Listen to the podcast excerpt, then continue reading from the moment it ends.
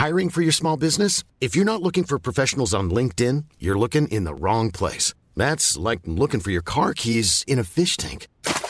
LinkedIn helps you hire professionals you can't find anywhere else, even those who aren't actively searching for a new job but might be open to the perfect role. In a given month, over 70% of LinkedIn users don't even visit other leading job sites. So start looking in the right place. With LinkedIn, you can hire professionals like a professional. Post your free job on linkedin.com/people slash people today. Cette émission vous est proposée avec la truculente participation de Pralafointe, Pierre Durand, Simon Barrette, Emmanuel, Michael Perrin, Mister Nem, Moni Penny, Florian Diem, Philippe Cazenave, alias Dentaire 3D, c'est un cabinet dentaire où j'aimerais bien aller, je pense, surtout avec des lunettes VR, tout ça, ça serait marrant. Euh, Bedros, Patrice Martin, Christian Kitros, Romain Gaillard, Yasser Fadil et Kaeboom. Bonjour à tous et bienvenue sur le Rendez-vous Tech, l'émission qui explore et qui vous résume de manière compréhensible toute l'actualité tech, internet et gadgets.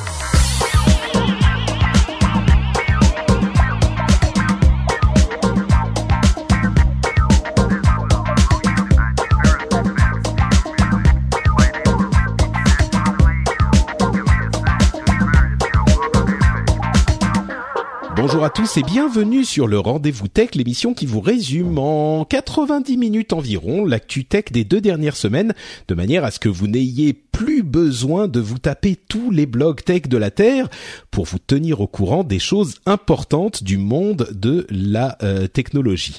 Je suis Patrick Béja et aujourd'hui je suis avec euh, deux compères qui sont un petit peu toujours avec nous tous quelque part. D'une part euh, Cédric qui est un petit peu toujours avec nous parce qu'il est dans toutes les émissions de la Terre. Comment ça va Cédric ça va pas ou quoi? Non, oui, mais non, je suis pas dans toutes les émissions de la Terre. Tu plaisantes ou quoi? D'ailleurs, je suis pas trop dans Upload en ce moment parce que on enregistre à des heures un peu euh, compliquées pour moi. Oui, je sais, mais c'est bientôt fini. Eh oui. Je suis bientôt euh, de retour en Europe. Vois-tu, mon, aventure nippone euh, touche à sa fin, donc on pourra revenir à des horaires d'enregistrement plus normaux. Parfait, ça m'arrange. Très bien. Euh, et donc je disais qu'ils sont toujours un petit peu avec nous puisque nous avons aussi euh, Xavier Guilman qui est dont vous ne connaissez peut-être pas le nom mais vous connaissez certainement l'application puisque c'est le jeune homme qui est responsable de Podcast Addict, la meilleure euh, application de podcast du monde qui est disponible sur Android. Comment ça va Xavier? Bonjour à tous, ça va très bien. Alors dis-moi, j'ai une question à te poser. Oui. Pourquoi est-ce que ton application qui est tellement sublime n'est pas disponible sur Il n'est iOS pas disponible sur iOS. Pas, tu n'es pas le premier à me poser la question. Euh, alors déjà parce que j'ai pas d'appareil iOS et que je suis exclusivement euh, sous Android et que à la base en fait c'était juste un, un petit projet pour moi pour, euh, pour me mettre au développement Android et et puis pour euh, résoudre mes problèmes de, de podcast addict justement euh, pour, pour pouvoir gérer mes, mes abonnements facilement. Voilà. Et- Et, que, et que finalement, les applications sur, euh, bah, sur iOS, il y a déjà l'application podcast de base et puis il y a déjà tout ce qu'il faut. D'accord, mais du coup c'est devenu ton activité, c'est pas devenu ton activité principale du coup Podcast Addict? Euh, ça l'a pas été pendant un, un certain nombre d'années et puis maintenant, depuis euh, un peu moins de deux ans, c'est c'est devenu mon activité principale. Oui. Ah, c'est cool. Ah, tu as envie Ok. D'accord. Bon, bon, magnifique, magnifique. Bon bah écoute, euh, tu es très bien placé pour nous parler de ce qui, euh, ce dont on va parler dans l'émission, puisque une fois n'est pas coutume, on avait un bon nombre de rumeurs sur une euh, conférence développeur qui allait arriver quelques jours avant, euh, pardon, quelques jours après la dernière émission qu'on a enregistrée, c'est-à-dire Google I.O.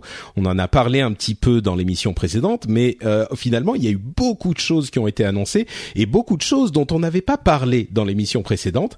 Donc on va vous faire en fait la, la, la vraie émission sur euh, Google I.O. parce qu'il y a plein I.O.. de choses. Voilà, c'est Google I.O. pour de vrai en fait cette fois-ci. L'autre c'était une répétition. Euh, et et il y a plein de choses super intéressantes qui ont été annoncées. Euh, et ben donc on va se lancer tout de suite. On va aussi vous parler un petit peu de Microsoft et de ce qui se passe avec leur téléphone, qui va pas faire plaisir à, à tous les fans. Euh, et puis d'autres petites choses. Mais lançons-nous tout de suite avec ce qui s'est passé sur Google I.O.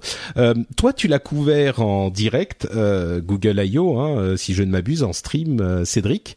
Euh, déjà, Oui. premières impressions sur la conférence en elle-même, c'était sympa, c'était cool. On fait toujours un petit peu ça en intro. Ouais, ouais, c'était là, c'était, je crois, l'une des premières fois, enfin, en tout cas, c'est sûr pour Google, c'était la première fois que la Google I.O. avait lieu en plein air. Euh, donc c'était assez original pour le coup euh, sur la forme en tout cas. Euh, par contre, ça donnait des choses un peu bizarres par moment euh, sur les sur les écrans parce qu'ils filmaient beaucoup. Euh, bon, il y avait un lieu qui était quand même sympa. Hein. C'est un, un, endroit où on fait des concerts d'habitude en plein air. et du coup, ça donnait parfois des plans. On, si tu veux, on avait du mal à voir certaines fois les produits qu'ils montraient ou ou ce genre de choses parce que bah c'était très loin. C'était pas, je sais pas, en termes de réalisation, c'était pas ce qui se fait de mieux quoi. Mais, euh, mais par contre, c'était, ça avait l'air très chouette d'y être, en tout cas. Ouais, ça avait l'air c'était sympa, aussi, C'était aussi la première fois que, que Google nous faisait une conférence en 360. Alors d'autres l'avaient fait avant, mais, mais euh, là, si, euh, si vous aviez des Google Cardboard ou autres, vous pouviez suivre la conférence en direct grâce à YouTube 360. Là aussi, l'intérêt était très limité parce que autant enfin c'était bien pour expérimenter le truc d'être euh, assis au milieu des gens dans la salle et voir ce que ça donne mais on ne voyait rien ou presque donc euh, bon il y avait des changements Ouais, de points par moment minutes, mais du quoi. coup tu te téléportais dans la salle mais ouais, c'était plus gadget qu'autre chose Ouais. Euh, et sinon sinon dans alors on a vu beaucoup de femmes tiens voilà quand même à noter Euh, ça change un petit peu il y avait pas mal de femmes et euh, et puis euh, et puis dans la globalité, ça a été une conférence. euh, alors le problème de Google, c'est qu'ils ont un peu le cul entre deux chaises. Hein. Euh, C'est-à-dire que quand Microsoft euh, dit bah nous la build c'est pour les développeurs, ils font vraiment un truc de dev où tu vois des mecs taper des lignes de code quand même. Et à côté de ça, tu as, ils t'annoncent un petit truc avec HoloLens pour pour que la presse en gros parle de l'événement, hein, parce qu'il faut pas se leurrer, c'est ça. Hein. Ils ont rajouté un peu de wow effect et puis du coup la presse parle de l'événement, en disant oh ils ont montré HoloLens et des jeux et machin. Bon sinon en fait on retient rien de la build. Hein. Euh, ben en fait Google a voulu faire un peu la même chose, sauf que ils ont montré d'hypothétiques produits qui peut-être un jour sortiront. Euh, voilà. Euh, et euh, ils ont, ils sont pas rentrés vraiment dans le détail des, des. Alors il fallait, il fallait suivre les autres conférences après, hein, mais je parle vraiment que pour la keynote. Euh, ils ne sont pas vraiment rentrés en détail des vraies nouveautés logicielles qui allaient changer euh, notre vie. Ils ont parlé d'applis de messaging et tout ça, ok, ça c'était vraiment du concret à la limite, mais euh, Ouais, sur la- en te- fait, si tu veux, pour te, pour te dire même, j'avais avec moi euh, euh, Christophe qui dans l'équipe qui est, euh, ah oui, c'est un fondu d'Android. Il est ultra fan d'Android et c'est euh, et c'est, il, c'est- il fait presque, c'est presque un évangéliste Android, tu vois. Enfin, il est vraiment à fond dans le truc. Et lui-même m'a dit, j'ai trouvé la conférence un peu, euh, enfin, elle, elle m'a dit, il m'a dit, ça m'a laissé vraiment sur ma faim, quoi. Donc, Ah, euh, c'est marrant parce que moi, euh, moi j'ai trouvé ça vraiment intéressant et justement il y avait plein d'annonces de produits et, euh, et des trucs qu'on n'attendait pas forcément. Donc euh, ouais, alors euh, on va mettre un bémol quand même sur les annonces de produits. Ouais. hein. bon bah on va en parler justement. Euh, avant ça, peut-être en deux mots, Xavier, euh, toi qui es donc toi aussi développeur, euh, la Google I.O. c'est pourquoi est-ce que c'est important pour toi et euh, qu'est-ce que tu en attends et est-ce qu'elle t'a satisfaite en deux mots? Justement, cette année, je trouvais au contraire qu'elle était euh, un peu plus orientée développeur avec euh, moins de présentation euh, de, de produits, à l'exception peut-être, dont on va y revenir juste après, mais de, de Google Home. Euh, C'était donc plus euh, voilà présentation rapidement de Android N, euh, la future version, mais qui finalement avait déjà On été déjà présentée vu, aux ouais. développeurs. Euh, donc ils ont quand même euh, parlé rapidement de ils ont évoqué plus de produits, plus d'évolutions logicielles pour les développeurs, euh, l'outil de développement. Ils ont développé, ils ont parlé rapidement de d'outils qu'ils allaient mettre à disposition pour aider les développeurs. Donc ils ont annoncé quand même euh, plusieurs plusieurs points qui allaient être ensuite euh, sur lesquels ils allaient rentrer un peu plus en détail dans les euh, les deux trois jours qui ont suivi la, la keynote. Euh, voilà, moi je, trouvais que c'est donc ils ont commencé fort avec le, le Google Home pour euh, là c'est un pour la presse. voilà, un petit peu pour tout le monde, mais après ils sont rentrés un peu plus en détail sur euh, sur la partie développeur et euh, Ouais. En fait, le truc, Bah, c'est que cette, cette keynote, c'est plus un espèce de sommaire pour les jours qui viennent parce que les autres confs étaient beaucoup plus intéressantes, celles qui ont eu lieu les, dans les jours qui ont suivi, qui Mm. étaient pour le coup. euh, oui, bah, bah, exclusivement développeur. Oui. voilà, mais mais mais si tu veux, j'ai, enfin, j'ai trouvé quand Microsoft ose. Alors je dis pas que c'est c'est ce qu'il faut faire, hein, tu vois, mais mais euh, dit c'est une conf de dev. On va vous montrer comment on fait tel truc, tel machin. Voilà comment est notre outil de dev. Voilà comment on compile une application pour Android à partir de Visual Studio et tout ça.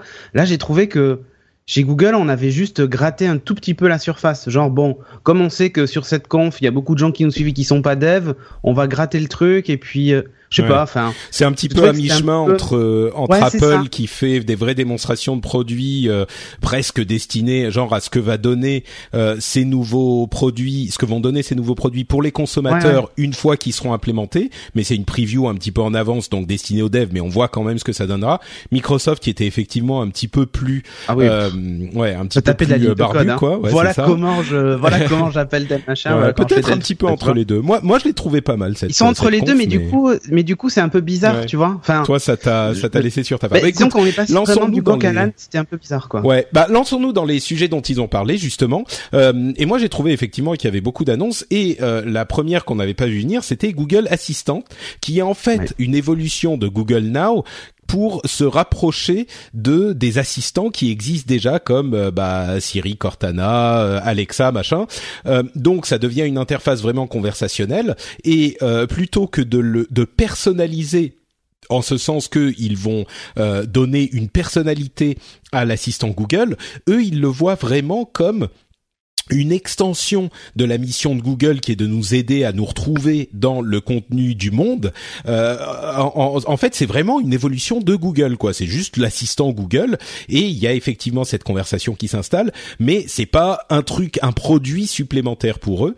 Euh, ils le définissent comme de faire en sorte que chaque personne ait son propre petit Google individuel. J'ai trouvé ça intéressant. Euh, bon, à, à, côté de ça, euh, il y a, c'est effectivement qu'un qu'un assistant hein, qui sera euh, qui bénéficie de la de la du machine learning de Google et de l'expertise de Google avec le big data qui est qui est important évidemment. Euh, ils mettent aussi cet assistant dans euh, Google Home qui est en fait un équivalent de bah, j'en parlais de de l'Amazon Echo de Alexa qui est un objet qu'on place dans la maison et auquel on peut parler, qui est un, qui a un micro et un haut-parleur en fait. C'est une sorte de petit tube qu'on peut placer partout. On voit que on entend des rumeurs sur le fait qu'Apple s'y mettrait aussi. C'est marrant parce que cet Amazon Echo est vraiment arrivé en, en subrepticement dans le monde de la tech et a beaucoup euh, plu, a, a, a, a, vraiment gagné en popularité. Et maintenant, tout le monde est en train de faire un petit peu la même chose.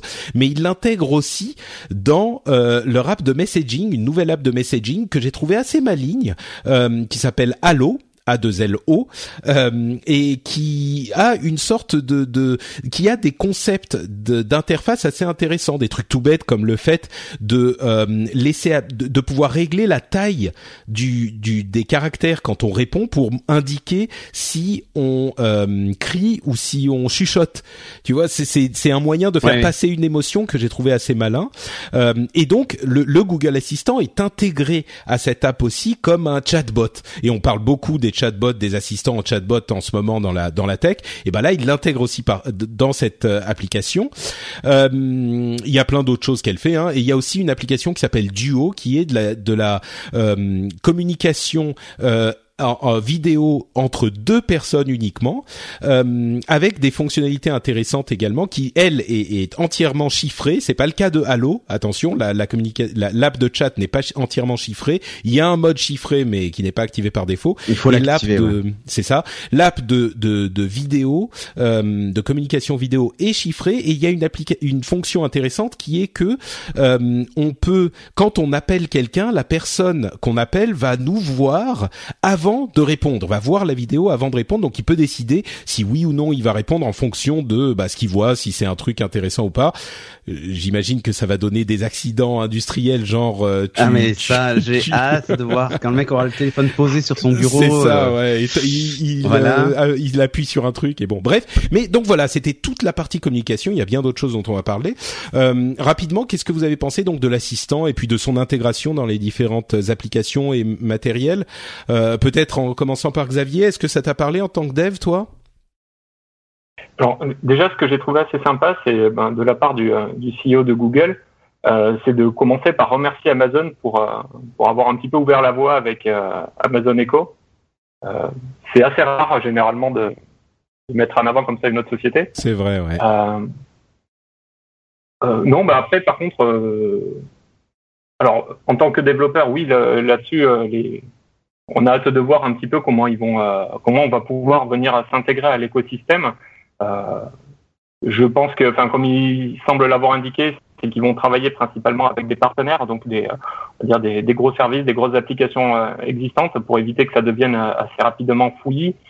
Comme il n'y aura pas la, possibilité, je pense, d'installer des applications sur son appareil. mais c'est vrai que là, ça, c'était plus une démo euh, vraiment pour montrer, euh, enfin, c'était plus l'effet waouh. On a très très peu d'infos là-dessus. Euh, ouais. Sur comment ça va pouvoir fonctionner. Ouais. ouais. Est-ce que ça te semble intéressant cet assistant là, l'extension de Google en tant qu'assistant, ou est-ce que c'est juste bah oui c'est Google et c'est naturel, c'est là qu'il devait aller, mais ça change rien quoi? Ça me semble l'évolution tout à fait naturelle pour, pour, Google. Comme tu disais, en fait, euh, euh, c'est vraiment leur cœur de métier. Ils, ont les informations pour peu qu'on autorise, justement parce qu'il y, a aussi toute la problématique du respect de la vie privée, parce que là, on invite Google à venir écouter euh, en permanence dans son salon, donc ça risque de faire pas mal grincer des dents certaines personnes. Ouais, c'était. Euh, je t'interromps une seconde, excuse-moi. C'était la réaction de la femme immédiatement euh, quand je lui dis ah t'as vu ils ont fait ce truc Google Home machin. Euh, elle sa première réaction c'était bah franchement euh, déjà que euh, je trouve qu'on a trop de trucs électroniques qui peuvent nous écouter de partout. Moi j'ai l'impression que ça change rien parce que tu vis déjà ta vie en ligne, mais elle elle a une réaction un petit peu presque épidermique en disant oula du calme quoi. Je veux pas en plus que Google écoute tout ce qu'on dit tout le temps, même tout ce qu'on dit tout le temps, même si c'est un petit peu c'est marrant parce que finalement c'est déjà le cas mais encore que elle elle est un petit peu plus préoccupée par euh, par ça que moi. Elle se euh, délogue de ses browsers tout ça quand elle euh, mais bon c'est ah effectivement c'est une réaction qu'on peut imaginer. Pardon Xavier. Tout à fait. Non non mais je, voilà je, je, comprends tout à fait cette réaction. Par contre pour les personnes qui voilà que, que ça ne dérange pas euh, bah, derrière le bénéfice peut être assez important. Enfin c'est vrai que alors on va gagner quelques secondes par-ci par-là, éviter d'attraper son téléphone pour euh, euh d'allumer l'écran ou, ou alors de déclencher l'assistant, enfin le Google Now. Euh, mais euh, mais c'est vrai que pouvoir euh, piloter comme ça, ça lancer lancer sa musique, poser une question sur la météo, sur sur l'agenda, sur sur le trafic, sur sur un certain trajet. C'est vrai que ça, en tant qu'utilisateur déjà, ça, ça donne pas mal envie. Et toi, euh, Cédric, ça te, je, tu as un Amazon Echo, toi, non? J'avais l'impression. Alors non, non, non, non. Euh, enfin, je, me suis amusé avec un Raspberry Pi. Euh, tu sais, ils ont ouvert leur truc et tu as la possibilité en mettant un petit micro USB, un petit haut-parleur, de de te simuler un Amazon Echo. Donc moi, j'utilise ça en fait pour bah, pour le test. Hein plus qu'autre chose parce que moi il comprend que l'anglais et mon anglais étant parfaitement parfait, parfois ça donne des, des trucs un peu rigolos. Mais, euh, mais bon, mais il y a une appli d'ailleurs euh, iPhone si tu veux le tester qui, euh, qui te permet de, de tester aussi Amazon Echo. sur ton téléphone iOS ou hier j'ai tweeté un site web tu vois. non mais tu vois le, truc c'est que c'est plus avec la forme de Google Home ou de Echo. Ah oui tu oui, vois oui. de, l'avoir toujours ils disent souvent dans la cuisine machin. Est-ce que ça fait que tu t'en sers plus? Est-ce que tu vois c'est plus dans dans le alors pour, pour rien te cacher moi je j'utilise Siri euh, de la même façon que eux font la démo de Google Home ou de Amazon Echo. Hmm, T'as ton euh, téléphone posé et tu lui parles tout le temps, quoi. Alors non, et non, et non, et non. J'ai ma montre en fait. Et donc du coup ah. j'utilise ma montre. Alors qu'un Siri sur ma montre veut bien fonctionner, hein, ça c'est encore autre chose, mais mais euh, quand il fonctionne en tout cas ça marche bien. Et là où c'est assez surprenant, c'est que j'ai fait faire à Sophie la même chose et que maintenant, si ça marche pas du premier coup quand elle dit euh, allume la télévision ou euh, euh, fais-moi un café, elle râle. donc ça veut dire que tu vois ça s'est bien intégré chez elle. Et je, je te cache pas que quand moi j'ai vu, alors bon Google Assistant c'est mon rêve de tous les jours. On sait à quel point j'aimais Google Now quand il avait été annoncé, à quel point j'aime Cortana et j'aime tous ces assistants. Et pour moi ça va dans le bon sens et enfin dans le bon sens, dans le sens que j'aimerais que j'aimerais voir en tout cas chez tout le monde. Et donc du coup voilà, je trouve ça je trouve ça vraiment top. Après Google Ben c'est là où je dis attention. Alors je pense que ça va pas faire comme le Nexus Q parce que j'ai toujours en mémoire le Nexus Q euh, qui est annoncé puis qui finalement voit jamais le jour. Non, mais ça, euh. c'était ridicule. C'était tellement cher. Ouais, mais en fait, les fonctionnalités. Euh. oui, mais attends, là, il y a aucun prix d'annoncer. Hein, non, c'est sûr, c'est sûr, mais ouais. tu vois, si, si, si, le sort à 400 euros, je suis pas certain que ça soit le succès. Non, mais évidemment, c'est clair. Donc voilà. On n'a pas de date de sortie non plus, hein, faut pas hmm. oublier. On n'a ni date ni prix, donc on verra bien quand euh, quand ça sortira. Mais par contre, je trouve que c'est une bonne idée. Euh, ça, ça empêche pas. Euh, c'est une très bonne idée. Si ça marche comme dans la démo, encore une fois, c'est c'est merveilleux. La démo, quand le gamin te demande euh, je sais plus ce que c'était, hein, genre quelle est la galaxie la plus proche de, de, nous et euh, le truc lui répond Alpha du Centaure et dit bah, à quoi ça ressemble, est-ce que tu peux me le montrer sur la télé du salon? Et grâce au Chromecast, la télé s'allume et on voit une image de Alpha du Centaure. Faut faire attention d'ailleurs aux requêtes de Google Images, parfois ça peut être euh, ça peut être piégeux. Mais euh, oui, c'est sûr que ce genre de démo c'est toujours magnifique et puis après il faut, faut voir comment ça marche dans la réalité. Ouais. Euh, je, je, dois dire que je suis, euh, je suis bluffé, quoi. Tu vois, enfin, c'est, euh, c'est, on est dans Wally. Je sais pas si vous vous souvenez quand même de cette scène où il demande c'est quoi la Terre, c'est quoi mm. quand, quand c'est le capitaine du, du bateau hein, qui en gros interroge le, interroge l'ordinateur de bord et il lui répond tout ça, tu vois. Et ça, je trouve ça merveilleux. Et si un jour on arrive à un assistant comme ça, c'est bah c'est fantastique. Bah, à vrai euh, dire, le, le, gros avantage qu'a Google effectivement sur euh, même Amazon qui a beaucoup de données euh, et sur tous les autres, euh, c'est ah, cette, cette avancée, enfin cette avance plutôt qu'ils ont dans le machine learning avec le moteur de recherche et puis tous les travaux qu'ils font depuis longtemps avec les photos, les trucs comme ça. ça veut pas dire que les autres peuvent pas faire très bien aussi, mais c'est sûr que là ils ont de quoi. Enfin, je pense qu'il y a il y a peu de gens qui pensent que à terme, on va pas arriver à des résultats au moins à peu près équivalents à ce qu'on voit aujourd'hui. Peut-être pas immédiatement à la sortie, mais hmm. à chaque fois que je vois ces démos-là, je pense à Jean-Philippe Ancos, hein, ah bah bien sûr, euh, oui, donc a fait Sarah et, euh, et qui fonctionne. Bah, il était dans l'épisode précédent et oui, c'est ça, ah bah, c'est son rêve quoi, qui se réalise. Voilà, qui se réalise. Et euh, je t'avoue que moi, tous les jours, je pilote toute ma domotique à la voix et euh, et je dis pas que ça change la vie, c'est pas c'est pas vrai, c'est pas vrai. Parce que par moment j'ai envie d'utiliser un interrupteur et je le fais. Mais c'est simplement que ben enfin ça, ça fait cliché, tu vois, ça fait vidéo de promotion de Google. Mais je suis avec mes enfants, on est en train de dessiner tout ça et puis la lumière baisse. Ben, plutôt que d'interrompre l'activité que l'on est en train de faire, je regarde ma montre, je lui dis dis Siri, euh, allume le, le, plafond de la chambre, ça allume le plafond de la chambre sans même se poser de questions et on continue notre activité de façon transparente en fait, tu vois. Hmm. C'est même pas un truc de feignant, c'est juste euh, bah, c'est juste que quand tu as besoin d'un truc et que tu veux pas interrompre une activité ou quelque chose, et eh ben ça marche quoi. Ou un repas par exemple, euh, on, on, est je suis dans mon salon en train de manger et euh, je veux je veux allumer la télévision pour passer de la musique et ce genre de truc et ben je le fais via AirPlay sur mon téléphone, tu vois sans forcément me lever, euh, euh, aller prendre une télécommande euh, ou depuis ma montre même, tu vois. Ou on est dans le salon, on finit de manger, je veux baisser la lumière pour passer sur une ambiance un peu plus tamisée, tu vois. Et ben je parle et ça le fait sans même oui, poser ça, de questions. Ça c'est plus de la de la smart home. Euh, là on n'y est pas encore. Mais, le, le, Google, Home va va te permettre ça aussi. Et c'est ce que fait Alexa. Hein. La plupart des gens d'ailleurs utilisent Alexa pour piloter leur installation domotique. Regarde les démonstrations que tu vois sur internet et tout ça. De notre côté, c'est le truc le plus parlant. Mais c'est compatible Philips Hue, euh, c'est compatible avec les prises Wimo, c'est compatible avec tout hmm. ça. Et la moi, ça me paraît être la deuxième étape. font pas que ça. Moi, ça, ouais, ben moi, ça me paraît être la deuxième étape. Le début, c'est quand même l'assistant, je pense. Mais bon, ben, écoute. On verra. Les deux en fait, parce que moi Siri, je lui demande aussi quel est mon prochain rendez-vous ou euh, ajoute-moi un minuteur ou tu vois, enfin. Hmm je pense qu'il faut pas séparer les deux pour moi, et je pense que l'un peut servir à l'autre et, et vice versa. Donc, euh. Bon, en tout cas, ce qui est sûr, c'est que Google va va démocratiser un petit peu ça parce que euh, Amazon Echo c'est quand même un, un, succès, mais ça reste, euh, mais, ça reste aux, États-Unis et voilà, ouais, américano-centré comme tu dis. Et puis peut-être que Apple se lance dans le, la bataille aussi. On verra ça bah, dans deux semaines hein, pour la WWDC. on risque d'avoir une annonce comparable. Euh, Android N euh, a donc été euh, discuté un petit peu plus que que bah en fait on avait déjà les versions preview qui étaient disponibles. Donc c'était un petit peu différent des années précédentes. Donc il n'y a pas énormément non plus de, de choses incroyables. Il y a un truc marrant c'est qu'ils ont ouvert une plateforme de suggestion pour donner le nom de Android N. Et c'est marrant parce que ma, ma femme a immédiatement dit elle entendait pendant que j'écoutais ça et elle m'a crié de, l'autre pièce. Euh, ouais, il va s'appeler Phony McPhone Face. Euh, la référence bien sûr à Boaty Boatface, qui est euh, l'un des bateaux de, de, l'Angleterre pour lequel ils avaient ouvert les, les noms. et c'est mm. marrant parce que le, le, dev, je me souviens plus de son nom, qui était dans la, qui faisait la conférence, a dit genre 10 secondes plus tard, et s'il vous plaît, ne l'appelez pas Namey McNameface. Face. C'était marrant. Mais euh, mais Geeko, notre ami euh, sur euh, Reddit. Guillaume a, a, donné une suggestion que moi j'aime beaucoup. Il a soumis euh, comme nom Note Patrick pour Android.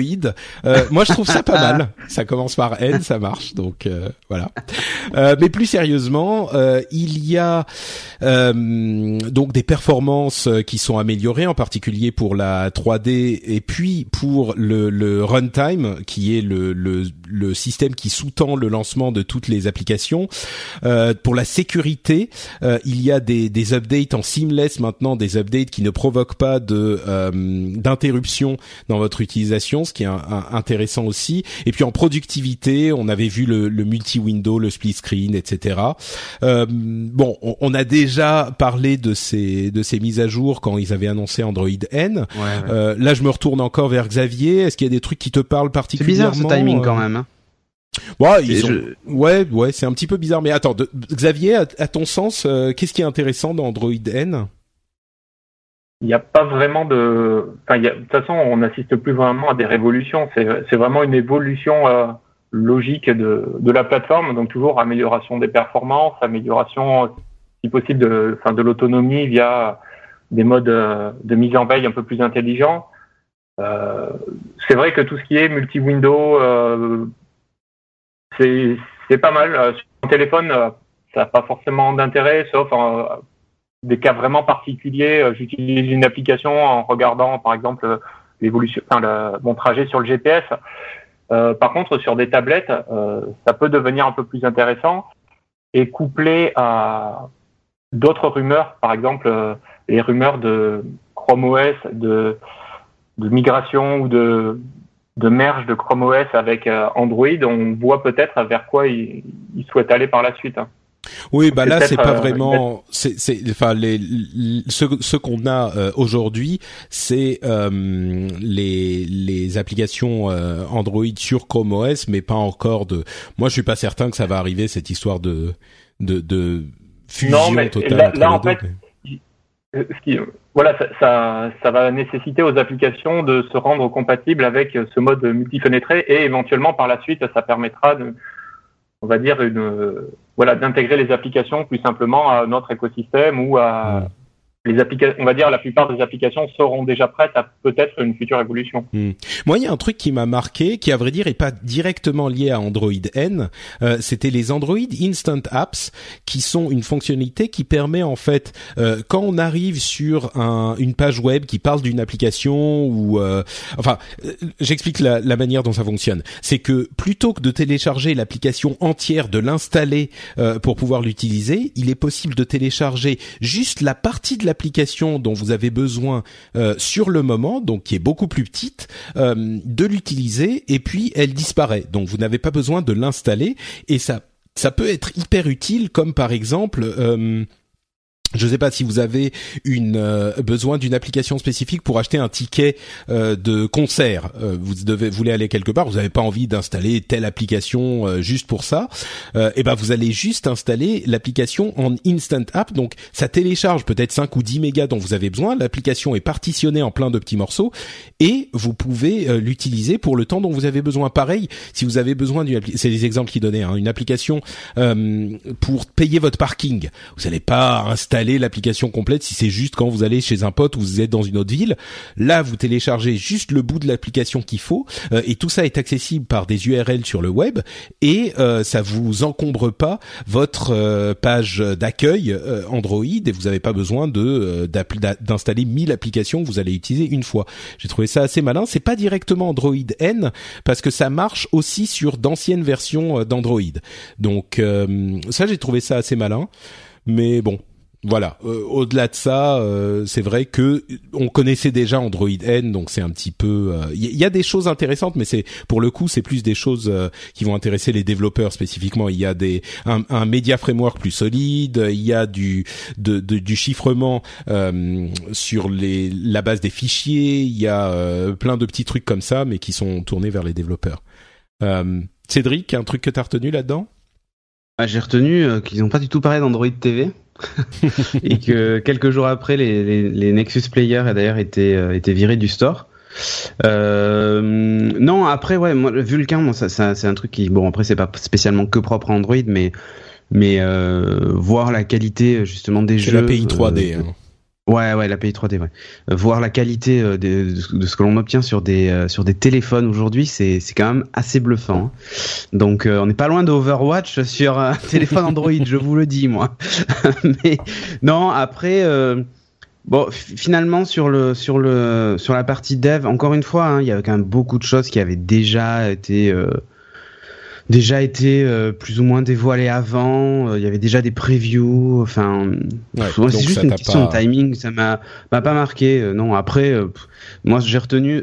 Franchement, on est passé vite sur Duo tout à l'heure. Mais en gros, c'est le FaceTime de, de Google. Hein.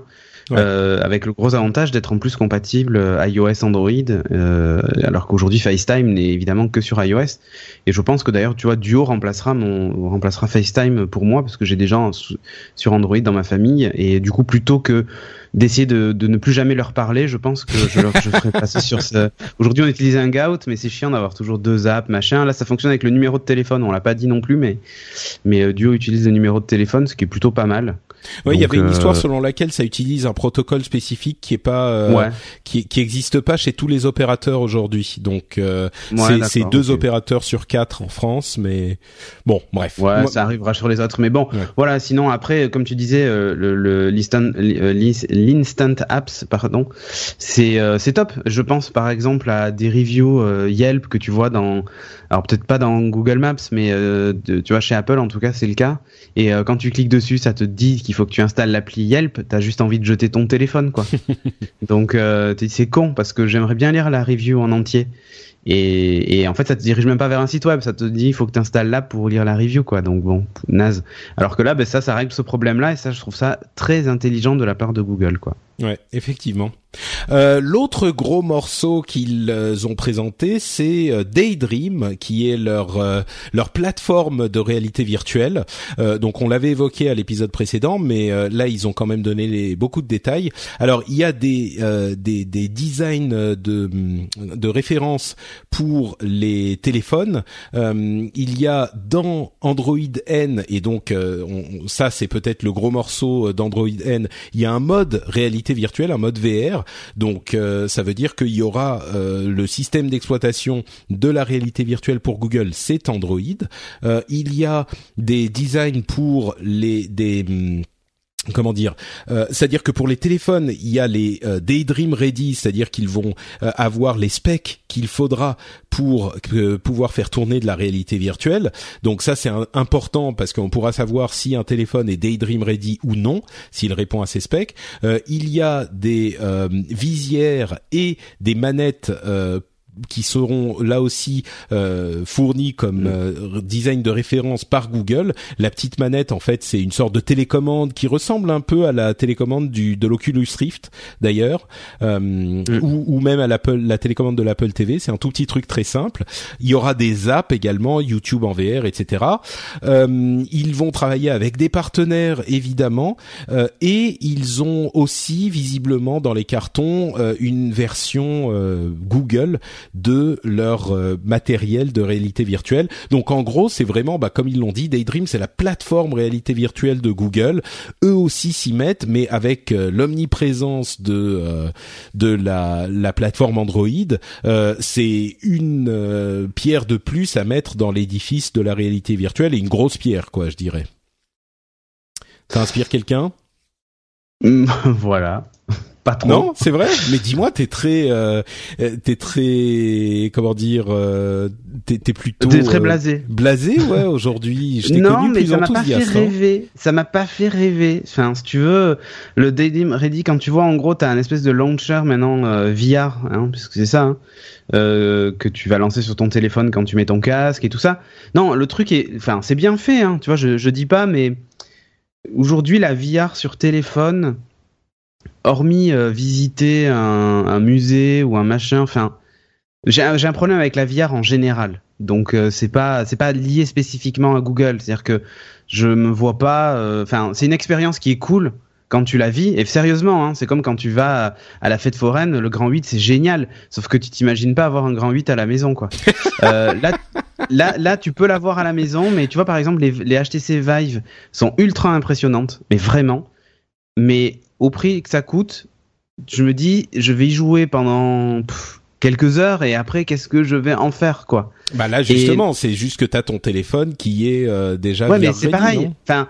Euh, t'as déjà testé des, des, Google Cardboard? Alors tu me diras, c'est pas c'est pas le même niveau. Hein. Là, oui, là je crois que non seulement non seulement c'est pas le même niveau, mais en plus il y aura aussi des appareils qui seront Android. Enfin, bien sûr, bien sûr. Tu vois. Bien sûr, avec faible latence, grosse résolution d'écran et tout ça, c'est ça les, prérequis. Euh, un chipset euh, qui est capable de gérer tout ça. Mais je sais pas. Je, aujourd'hui, je n'arrive pas à voir euh, l'usage concret qui fera que, enfin la killer app, tu vois, qui fera que je vais me dire, waouh, j'en veux un tout de suite et et je veux je vais l'utiliser souvent, tu vois. je, n'arrive pas à voir ça dans la VR en général. Même tu vois, j'ai testé les HoloLens, te... qui sont pas la même chose, hein, parce que c'est pas de la VR. J'ai testé les HoloLens, c'est impressionnant. Sérieusement, c'est une expérience que, enfin, si tu as l'occasion de les tester, fais-le parce que c'est, ça vaut le coup d'être testé. Mais après, est-ce que j'aurai ça à la maison?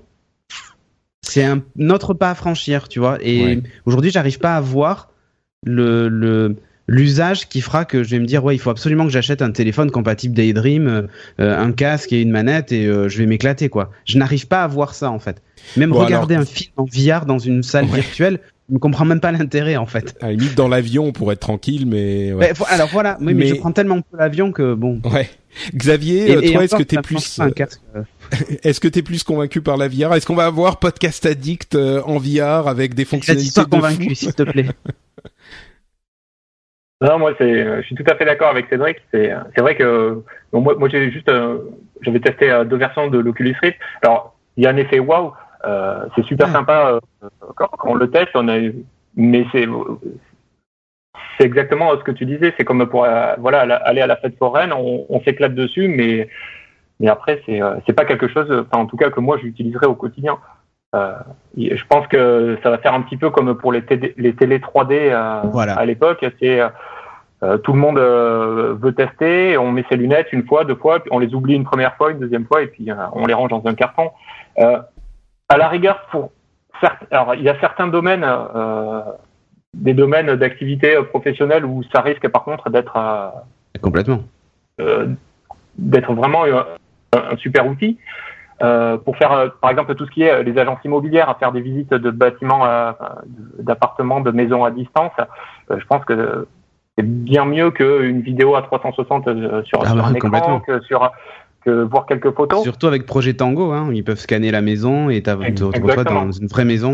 Ouais. Bon, donc Mais disons pas quelque chose que l'on vit au quotidien, quoi. Ouais, disons que là, on s'est mis à reparler de la VR en général, euh, ce qui est évidemment nécessaire si on veut parler de du fait que euh, Daydream est enthousiasmant ou pas, parce que si la VR c'est pas enthousiasmant, bah forcément tout ce qu'ils sont en train de faire euh, n'est pas hyper enthousiasmant. Mais moi, ce que je dirais, c'est que d'une part, je suis un petit peu plus optimiste que vous euh, sur la VR en, en, général. Je suis pas convaincu que ça va marcher, mais j'y vois quand même un potentiel de de de, de transformation de certaines choses, cette euh, virtualisation de la présence dont je parle souvent, qui peut permettre des choses qui n'étaient pas forcément possibles avant.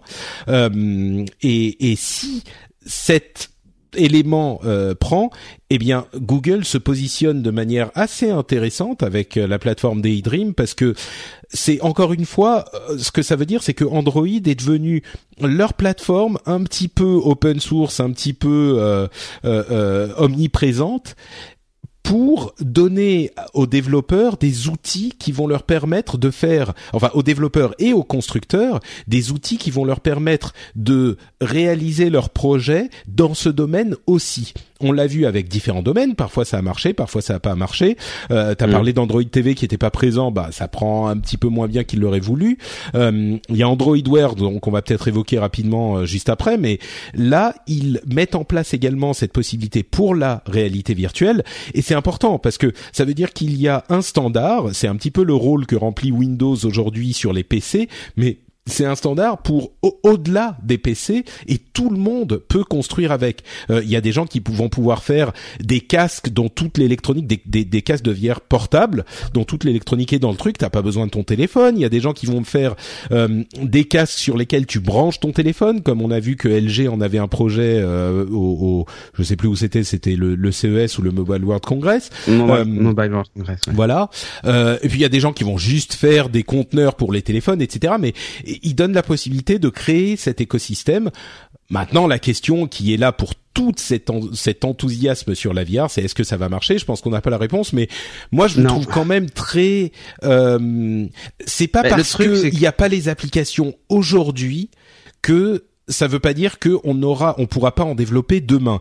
Et je comprends qu'il faille juger la VR sur quelque chose, donc effectivement on la juge sur ce ah qu'on peut en voir aujourd'hui, euh, c'est logique, mais c'est une expérience tellement différente euh, que je je me je me permets moi je peux pas fermer la porte comme vous avez l'air de le faire vous.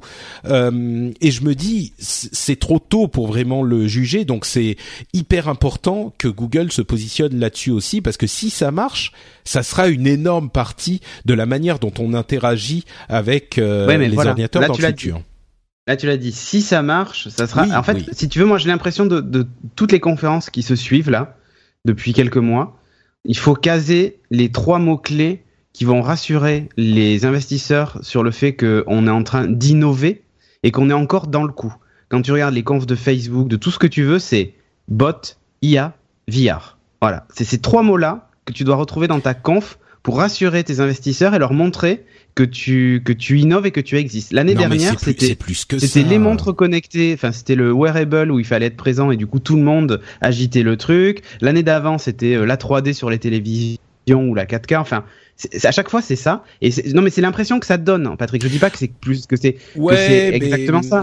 Mais franchement, je comprends. Quand tu vois la démo qu'ils ont fait de Daydream, j'avais pas l'impression que ça allait changer le monde et que c'était un truc dans lequel ils croyaient au point de les confs qui ont suivi après à la limite et pareil encore une fois qui étaient pas qui étaient pas aussi exposés que ça en dévoilaient beaucoup plus à la limite. Et là tu pouvais te dire ouais en fait ils y croient. Mais sur la démo qu'ils ont fait de Daydream sur scène enfin si c'est vraiment le gros le, si c'est le, big deal ou le, le, gros truc comme tu dis qui va qui va changer le truc ben non montrez-nous écoute le, le truc le truc c'est que dans ces domaines, euh, il est, c'est des domaines où il faut commencer la, la, le travail avant que ça soit gros. Si tu commences à t'y mettre quand c'est déjà un succès, euh, bah tu es, euh, je sais pas moi, BlackBerry ou Nokia et tu te fais dépasser par les smartphones.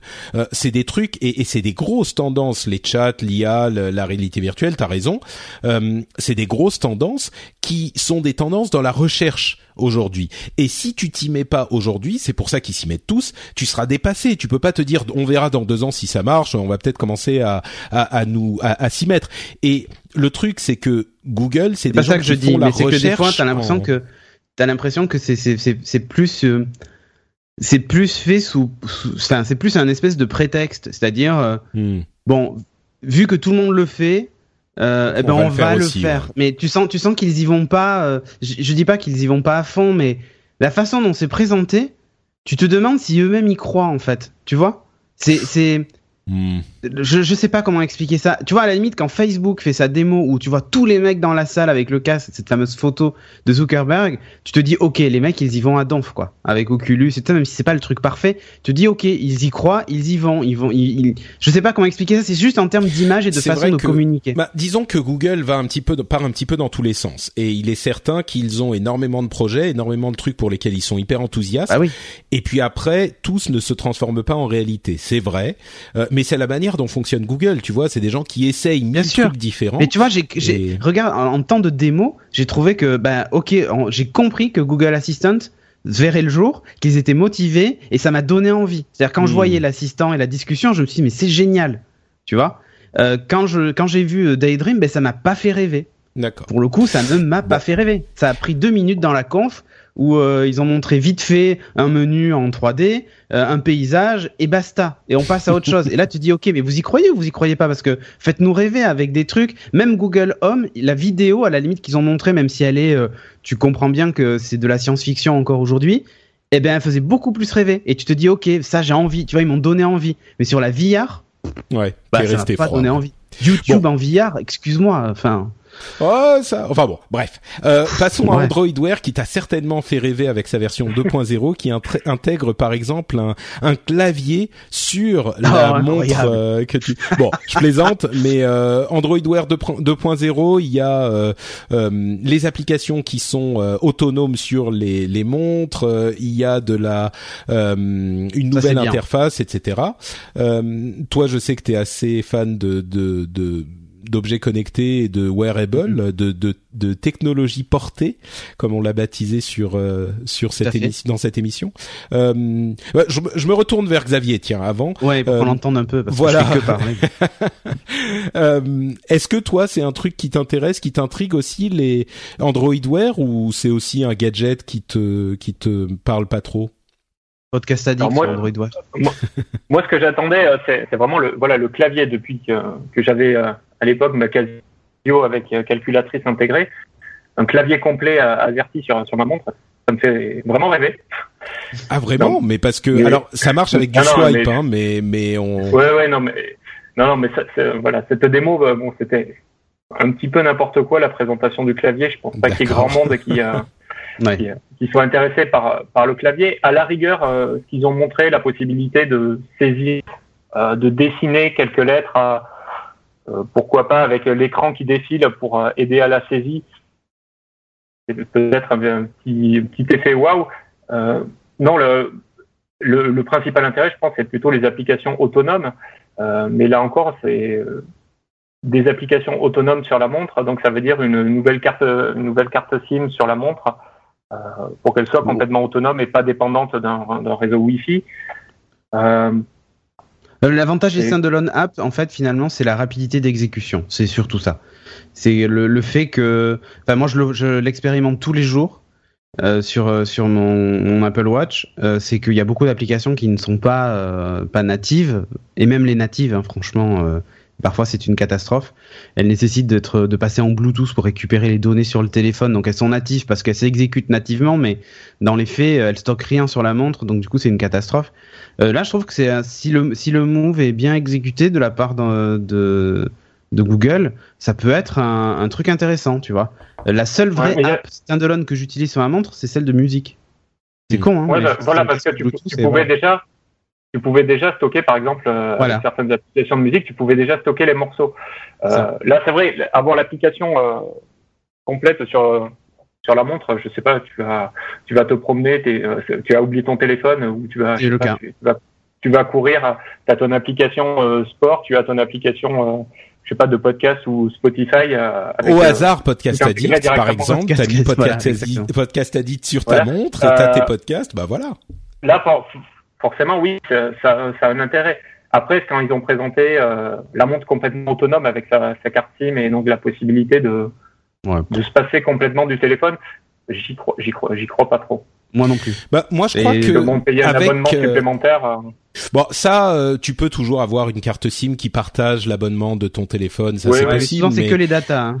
Ouais, ouais, mais moi je pense qu'il y a un truc qui est euh, intéressant là-dedans, euh, mais à vrai dire c'est le cas avec euh, toutes les montres à partir du moment où elles sont autonomes avec carte SIM, ça existe depuis un moment, mais euh, ça, ça c'est facilité avec les applications euh, euh, autonomes, mais mais c'est de ton, ce dont tu parlais, Cédric, c'est-à-dire avec l'assistant, le jour où il devient vraiment Voilà. euh, suffisamment performant, là oui, tu peux commencer parce que c'est juste une question d'interface. Euh, c'est beaucoup plus ça. compliqué d'interagir avec la, la montre parce que l'écran est plus petit. Donc si l'interface devient la voix, ce qui est le, la, la fonction dédiée des assistants, euh, et si ça fonctionne, là ça peut devenir intéressant avec la montre parce que si tu peux demander tout ce que tu veux à ta à ton assistant sur ta montre, euh, là ça devient intéressant. Mais bon, euh, je crois que on n'y est pas encore tout à fait et, et on parle encore euh, un petit Ouais, peu ouais. du futur quoi. Mais mais là ça peut Et- devenir cool. Peut-être que c'est à ce moment que les montres euh, connectées qui n'ont pas tenu leur promesse, tu t'en t'en plaisantais Cédric tout à l'heure, euh, peut-être que c'est à ce moment-là qu'elles deviendront plus intéressantes. Pardon Xavier. Complètement. et pour- ouais, mais pourtant, quand ils avaient euh, présenté la- les premières versions d'Android Wear, ils n'avaient, enfin, ils n'avaient parlé que de l'interface euh, euh, quasiment à l'époque. Et là, ils fait. reviennent un petit peu en arrière en, par- en présentant un clavier, la possibilité de saisir à la main des, des symboles ou des, Ou des, lettres, ouais, mm. C'était un petit peu surprenant. Euh, alors que entre temps, je pense que de toute façon, la reconnaissance vocale n'a fait que progresser, donc c'est un petit peu étrange.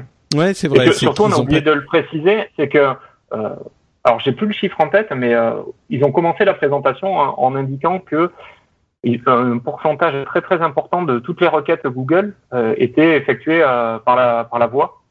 Alors je sais plus ce que c'était, mais c'était de l'ordre peut-être 30% des requêtes ou, quelque chose comme ça. Ouais, donc c'est bah oui, c'est en train de c'est en train de grossir, mais c'est sûr que c'est déjà c'est déjà très très gros quoi. Ouais, bah, ah, c'est pour ça que tout le monde parle d'intelligence artificielle, c'est que le jour où euh, l'assistant peut répondre à toutes tes questions aussi naturellement ou presque aussi naturellement que quelqu'un, entre guillemets, s'il te comprend assez bien pour ça, euh, ça change complètement la manière dont on interagit avec nos avec nos objets technologiques. Donc euh, Bon, enfin, euh, Android Wear 2.0 reste une euh, une évolution qui n'est pas euh, bon. Ton mind n'a pas été blowé, Cédric, comme on non, dit. Non, non, non, mais après, enfin, Android Wear fonctionne bien quand même. Hein, faut pas se leurrer. Euh, ça, ça, marche bien. Euh, je, je l'ai essayé encore une fois. Et pareil, tu vois, Christophe qui de, de Geeking Beats qui est fan d'Android a évidemment une montre Android Wear et, euh, et il l'utilise tout le temps. Mais il l'utilise à la voix. Hein. Ça c'est mm. clair. Il, le clavier, ça la... quand il a vu l'annonce du clavier, il a rigolé. Voilà. Bon. euh, D'autres occasions de rigoler. Bon, on va passer sur. Il y a quelques autres petites news, mais on va avancer quand même. Euh, il y a un, une dernier, un dernier sujet dont je voulais parler, c'est le projet ARA euh, qu'on ah. avait, dont on avait parlé dans l'épisode précédent en disant ah bah visiblement il n'y aurait pas de projet ARA. Euh, le projet ARA, c'est euh, vous vous en souvenez le le projet comment il s'appelait déjà à l'origine? Alors il y avait PhoneBlocks à un moment. Oui, ça c'était avant. Et puis euh, après, Google avait un nom de code pour ce truc. Ah euh, oui, euh, je m'en souviens plus. Ah, j'ai oublié. Bref, peu importe. C'est donc le téléphone modulaire qu'ils ont renommé projet ARA. Et en fait, il n'y a pas eu de projet ARA dans la conférence, mais par contre, ils en ont parlé dans une conférence ensuite. Voilà, mais ça, ça. Et il y a plusieurs personnes qui m'ont dit ah, d'ailleurs même sur le Reddit, Jim Biscuit est venu dire juste pour troller Patrick, le projet ARA est en développement, est toujours en développement. Il sera disponible pour les développeurs à l'automne est sorti en 2017. Et là, je me suis dit ah tiens, c'est marrant, c'est intéressant. Finalement, ils ont ils sont allés quand même. Peut-être que je vais devoir manger mon chapeau. Euh, eh bien, en fait si on y regarde un petit peu plus loin, le projet ARA tel qu'il existe aujourd'hui n'a vraiment plus grand chose à voir avec le phone blocks que j'avais tellement décrié à l'époque où il est arrivé sur euh, sur euh, Kickstarter. Euh, souvenons-nous, le phone blocks à l'époque, c'était l'idée d'avoir tous les éléments du téléphone modulaire de manière à ce qu'on puisse le faire évoluer ad vitam et qu'on puisse racheter des pièces comme le, le processeur ou machin ou réparer des morceaux et ne plus jamais avoir à racheter un téléphone entier.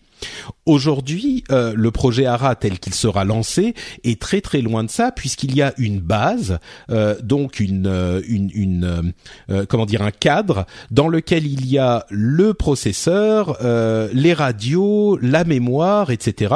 Et ça c'est la base du téléphone et on peut y ajouter des modules comme des appareils photo, plus de batterie, euh, des, des, des, capteurs ou des testeurs. Ils ont parlé de glucomètre par exemple, euh, ce genre de mhm. choses pour l'adapter à l'utilisation qu'on en a aujourd'hui. Enfin, sur le moment en fait. Mais on c'est pas du tout le téléphone modulaire tel qu'il avait été pensé au début du projet ARA et euh, au moment de PhoneBlocks surtout. Donc c'est c'est. Pourquoi tu dis ça? Mais parce qu'il a vraiment changé? Bah, c'est pas du tout. En fait, tu as la base de la. C'est juste un téléphone. Euh, comment dire euh, un téléphone que tu peux adapter à ton utilisation. C'est pas du tout un, un, truc que tu vas continuer à faire évoluer en changeant le processeur, par exemple. Tu vas devoir ah oui, changer l'entière. Euh, il y a une vraie carte mère. Euh... Voilà, c'est ça. Moi, ce que je disais à l'époque, c'est que dans l'informatique, euh, tu peux pas juste changer le processeur. Euh, les trucs évoluent tout le temps et il faut changer la carte mère, la RAM, le machin. C'est un, un, une illusion de se dire que tu vas pouvoir changer ces petits morceaux.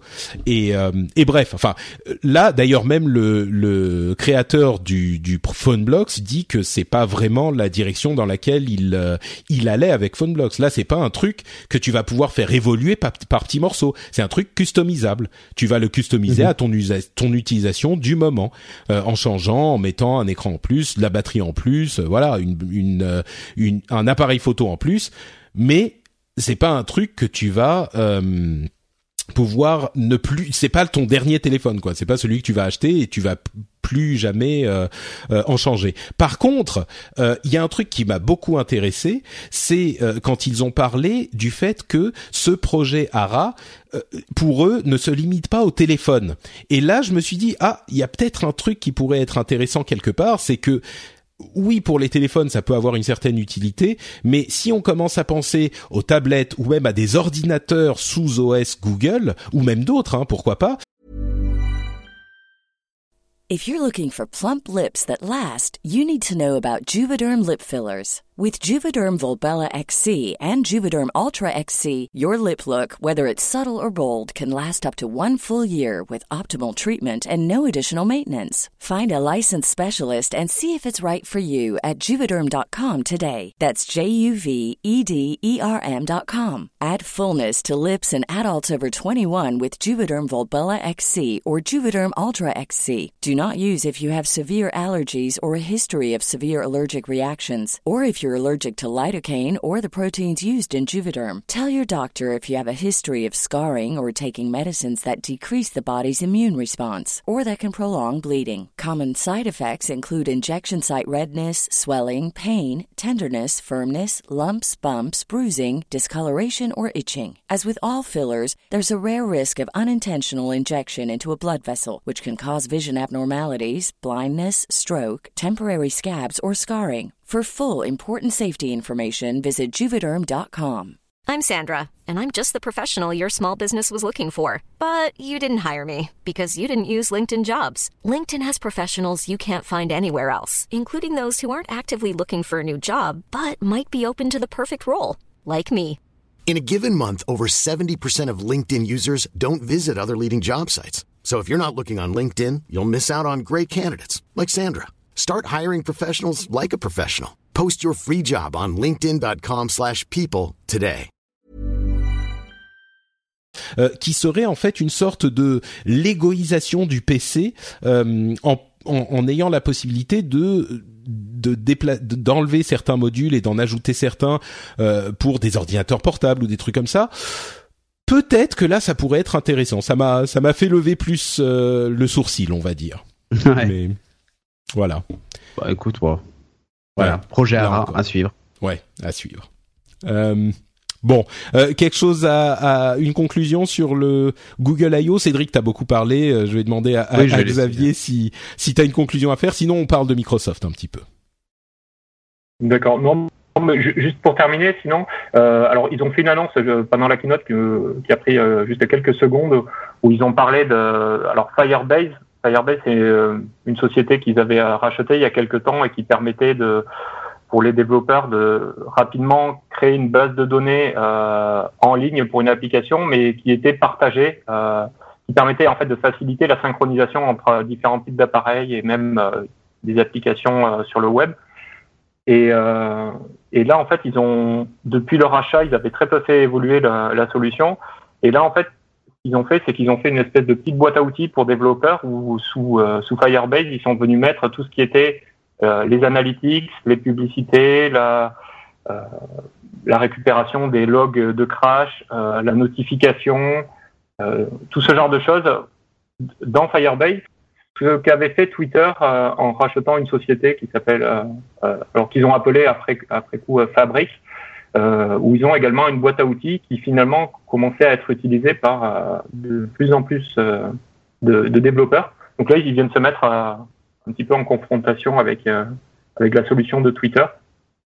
Mais ça sert à quoi voir, exactement exemple, ça du coup? Alors par exemple, Google Analytics Initialement, ça a été fait pour le web, et ce qu'il faut voir, c'est que les Google Analytics euh, sont utilisés dans les applications mobiles, mais c'est la, c'est quasiment la même interface euh, que pour le web. Leur outil de d'analytics n'a jamais été euh, euh, refait de A à Z pour pour le mobile, et n'était pas vraiment adapté à, à des applications mobiles. Donc là, ils ont refait une interface complète euh, et des outils complets pour dédiés au mobile, donc qui permettent de faire des voilà, d'avoir un peu plus d'infos sur comment l'application est utilisée, euh, sans avoir à écrire beaucoup de code dans l'application. Et ça leur permet, comme les données, c'est un petit peu le nerf de, de la guerre. Si, si les, les développeurs migrent de Google Analytics vers, par exemple, la solution de Twitter, bah, c'est autant de données que va perdre Google sur sur les utilisateurs. Ouais, donc c'est pour ça qu'ils ont fait un effort de. Hmm. C'est tout à fait nécessaire. Hein. D'accord.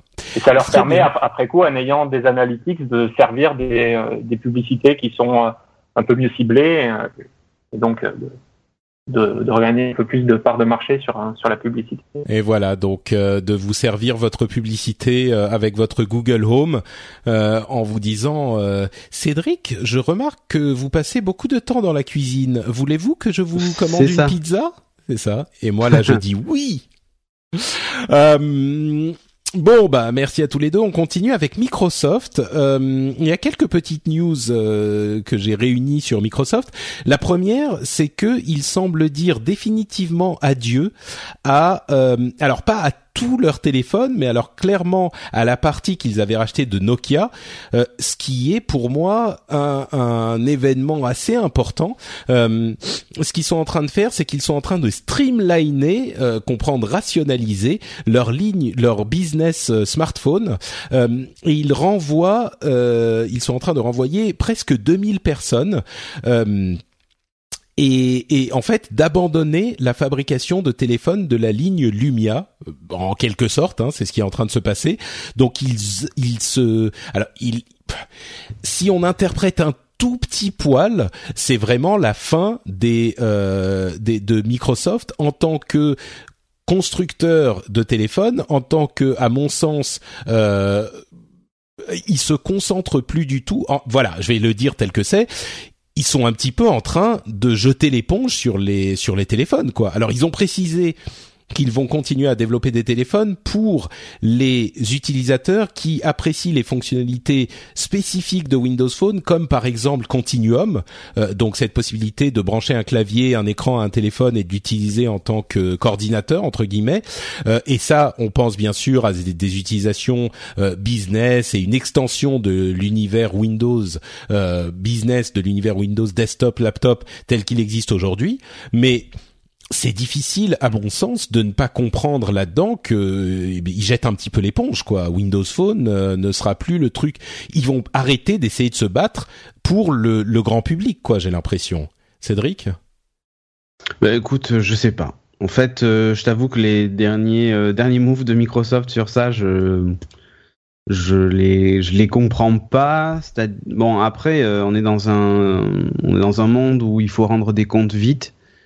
Euh, ils ont fait, ils ont fait des, changements euh, parfois un peu trop, euh, un peu trop brutaux, surtout sur une plateforme naissante. Je repense au move de, Windows Phone 7 vers, vers, Windows Phone 8 en particulier, où il a fallu changer tous les téléphones. Enfin, il y a eu des choix qui ont été faits qui pour moi n'étaient pas les bons. Euh, et, euh, et aujourd'hui, on se retrouve dans un état où bah, il représente rien sur le marché mondial. Euh, ils pensent qu'en annonçant un téléphone en septembre, ben en mai, euh, ils, ils, auront gagné des parts de marché. Voilà, je sais pas. Euh, le truc, c'est qu'on vit dans un monde qui va vite et qu'on peut pas continuer à perdre de l'argent dans une branche qui qui, qui, qui en coûte autant. Euh... Ouais, enfin, c'est surtout que depuis euh, un an, les ventes euh, chutent sans interruption. Ouais, non, mais je, je dis pas, mais tu vois, en termes de marketing, je sais pas ce que ça donne, tu vois. Enfin, je. Bah, peu importe ce que donne le marketing, ils sont. Non, mais, oui, mais si, tu veux vendre des téléphones, il faut quand même en parler, quoi. Donc, euh, je, bah, je sais pas. Et puis après, quand les seuls moments où on entend parler en ce moment de, Windows, finalement, c'est quand euh, PayPal annonce que bah, ils arrêtent le dev dessus, euh, quand euh, tu vois, enfin, du coup, c'est pas des annonces très positives et donc forcément, eh ben, bah le truc va mourir quoi. Enfin, il est pas encore mort aujourd'hui. Euh, là, non, mais moi j'ai l'impression que c'est clair. Les... Euh, ça me fait penser à Lucky Luke, tu sais, le croque-mort qui est en train de prendre les mesures du du, euh, du bonhomme avant de le avant de de, de, de créer la, la, la, boîte en, en bois, euh, le cercueil. Bah on en est là en fait aujourd'hui. C'est-à-dire que là on a pris les mesures et maintenant on attend l'annonce où on va nous dire bah ça y est, il est décédé, on va le mettre en boîte et on l'enterre quoi. Non mais c'est c'est déjà le cas. Je veux dire, il risque de créer un, un, Surface Phone euh, pour. oui, mais il y a quand même des OEM qui, sortent des téléphones là. Tu vois, HP a annoncé un téléphone. Mm. Il y a, je sais plus, c'était Acer ou Acer ou Asus qui a aussi en annoncé un. Donc il y a Moi, je crois qu'ils se concentrent sur certains marchés, sur certains marchés professionnels, tu vois. Voilà, c'est ça. Mais, que attends, attends, mais quelle quelle boîte va acheter un téléphone euh, Enfin, je veux dire, c'est comme les boîtes qui avaient acheté des BlackBerry et qui aujourd'hui ont tout switché sur de l'Android ou sur de l'iPhone. Ils vont pas acheter aujourd'hui un Windows Phone en se disant ah mes commerciaux vont l'adorer. Les mecs, tout ce qu'ils vont faire, c'est dire oh, ben, je peux pas utiliser plutôt mon iPhone ou mon ou mon Android ou mon Galaxy, tu vois. Et ça, va te terminer comme ça, et ça va être le téléphone, tu sais que le téléphone d'entreprise que tu que tu ramenais chez toi le soir et que tu posais dans un coin et que tu l'utilisais jamais quoi. Et à la fin, tu faisais des renvois d'appels euh, sur ton téléphone perso pour que tes clients t'appellent et que tu puisses continuer à utiliser tes apps de tous les jours, tu vois. enfin, personne ne veut deux téléphones bah, aujourd'hui. Moi, j'ai moi j'ai envie j'ai envie disons que si je me fais encore une fois l'avocat du diable comme souvent, je dirais euh, ça peut être utile pour certains certains employés si on leur dit bah voilà au lieu d'avoir un un énorme euh, portable ordinateur portable euh, Dell avec la brique qui va avec à côté, tu as juste ton téléphone. quand tu viens au bureau, tu le branches sur le dock et tu as le clavier et la souris et l'écran. Et puis quand tu es en, balade quelque part, tu peux te trimballer avec ah, un... non mais tu peux te trimballer avec un avec un clavier, tu vois, et puis tu peux travailler dessus ou euh, ce genre de truc. Peut-être que ça peut être intéressant si ça remplace non pas le téléphone, mais si ça remplace l'ordinateur. Peut-être. Non, mais ça c'est ça c'est le ça c'est le rêve qu'ils ont. Mais euh, mais personne d'autre ne le partage quoi. Mais voilà, je et pourtant je, trouve ça intéressant, tu vois, mais je, même moi, même moi, je n'arrive plus à y croire. Ouais, ouais, c'est c'est tout dire. Euh, bah tiens, notre Mika qui a beaucoup parlé de Microsoft comme toujours sur le subreddit nous a envoyé un lien euh, parmi d'autres sur les dernières méthodes de mise à jour de euh, Windows 7 et 8 en Windows 10. Ils ont fait un truc qui a quand même euh, provoqué une levée de bouclier assez généralisée, c'est que la dernière version de la mise à jour de ces OS, vous programmez la mise à jour même si vous fermiez la fenêtre en cliquant sur la petite croix. C'est-à-dire que c'était juste un truc informatif, ça vous disait euh, bonjour, euh, vous allez avoir la mise à jour dans euh, quelques jours. La mise à jour à Windows 10 arrive sur votre OS Windows 7 ou Windows 8. Et là vous vous disiez ouais non mais depuis un an ça, ça ça ça me le propose, je ferme la fenêtre et c'est bon, il va pas le faire. Sauf que là, il le faisait quand même. Fermer la fenêtre, c'était juste je ferme la fenêtre et je je, je supprime cette information, mais je supprime pas la mise à jour. Il fallait en fait pour la déprogrammer aller sur le bouton en bas, je déprogramme cette mise à jour. Donc aller évidemment, dans la base de registre, modifier la ligne. Pas à ce point-là, mais presque. Et, alors évidemment, les gens ont été euh, hyper euh, furieux à tel point que euh, finalement Microsoft est revenu en arrière et a désactivé cette mise à jour qui se font qui fonctionnait de cette manière mais ça pose en fait la question est-ce qu'il faut forcer les mises à jour pour que tout le monde soit sur le même OS et soit euh, un OS mis à jour et, maintenu et plus sécurisé ou est-ce qu'il faut laisser aux gens euh, le choix d'utiliser l'OS euh, de, de qu'ils veulent même si c'est un vieil OS ils ont pas envie de mettre à jour ben arrêtez de, de les emmerder laissez-les faire ce qu'ils veulent. Moi j'ai tendance à dire entre les deux j'ai plutôt envie de privilégier l'idée que les mises à jour automatiques c'est bien. Euh, je sais qu'il y a des gens pour qui non c'est pas bien parce qu'ils ont un logiciel spécifiquement qui doit euh, tourner sous Windows 7 ou 8 et qui n'est pas compatible avec Windows 10. Donc c'est une catastrophe s'il passe à Windows 10 et c'est vraiment pas pas marrant du tout euh, quand ça se produit. Donc ça je le comprends. mais d'une manière générale, ça protège beaucoup plus. Et disons que je comprends qu'il soit qui force un petit peu la main, mais là ça allait trop loin et j'en suis conscient aussi. Mais euh, du coup, euh, je me retourne là encore vers Xavier qui lui est développeur et connaît les problèmes de fragmentation et d'absence de mise à jour sur euh, sur Android. quel regard est-ce que tu jettes sur Microsoft qui qui force un petit peu quand même un petit peu trop la main aux gens avec Windows 10 Enfin, est-ce que c'est trop forcer la main quoi? Alors, euh, je, je, comprends, je comprends ce qu'ils cherchent à faire, sachant qu'ils ont annoncé Windows 10, c'est la toute dernière version de Windows, et après on sera en mode euh, des mises à jour automatiques. Euh, on reste toujours sur la même version de Windows. On, a, a, priori, on casse plus la compatibilité et on fait des mises à jour, on maintient la sécurité, on améliore les performances en, en tâche de fond en permanence. Donc euh, oui, c'est normal ce qu'ils euh, ce cherchent à faire. Après, de, de là à vouloir l'imposer, non. C'est en tant qu'utilisateur, moi, par exemple, j'ai un j'ai un petit PC qui me sert de Media Center et, euh, et, je dois faire partie des rares à encore utiliser Windows Media Center euh, pour pouvoir regarder la, j'ai envie de regarder la télé. Euh, bah, donc je suis resté sur Windows 7 parce qu'ils ont tué l'application Windows Media Center, par exemple.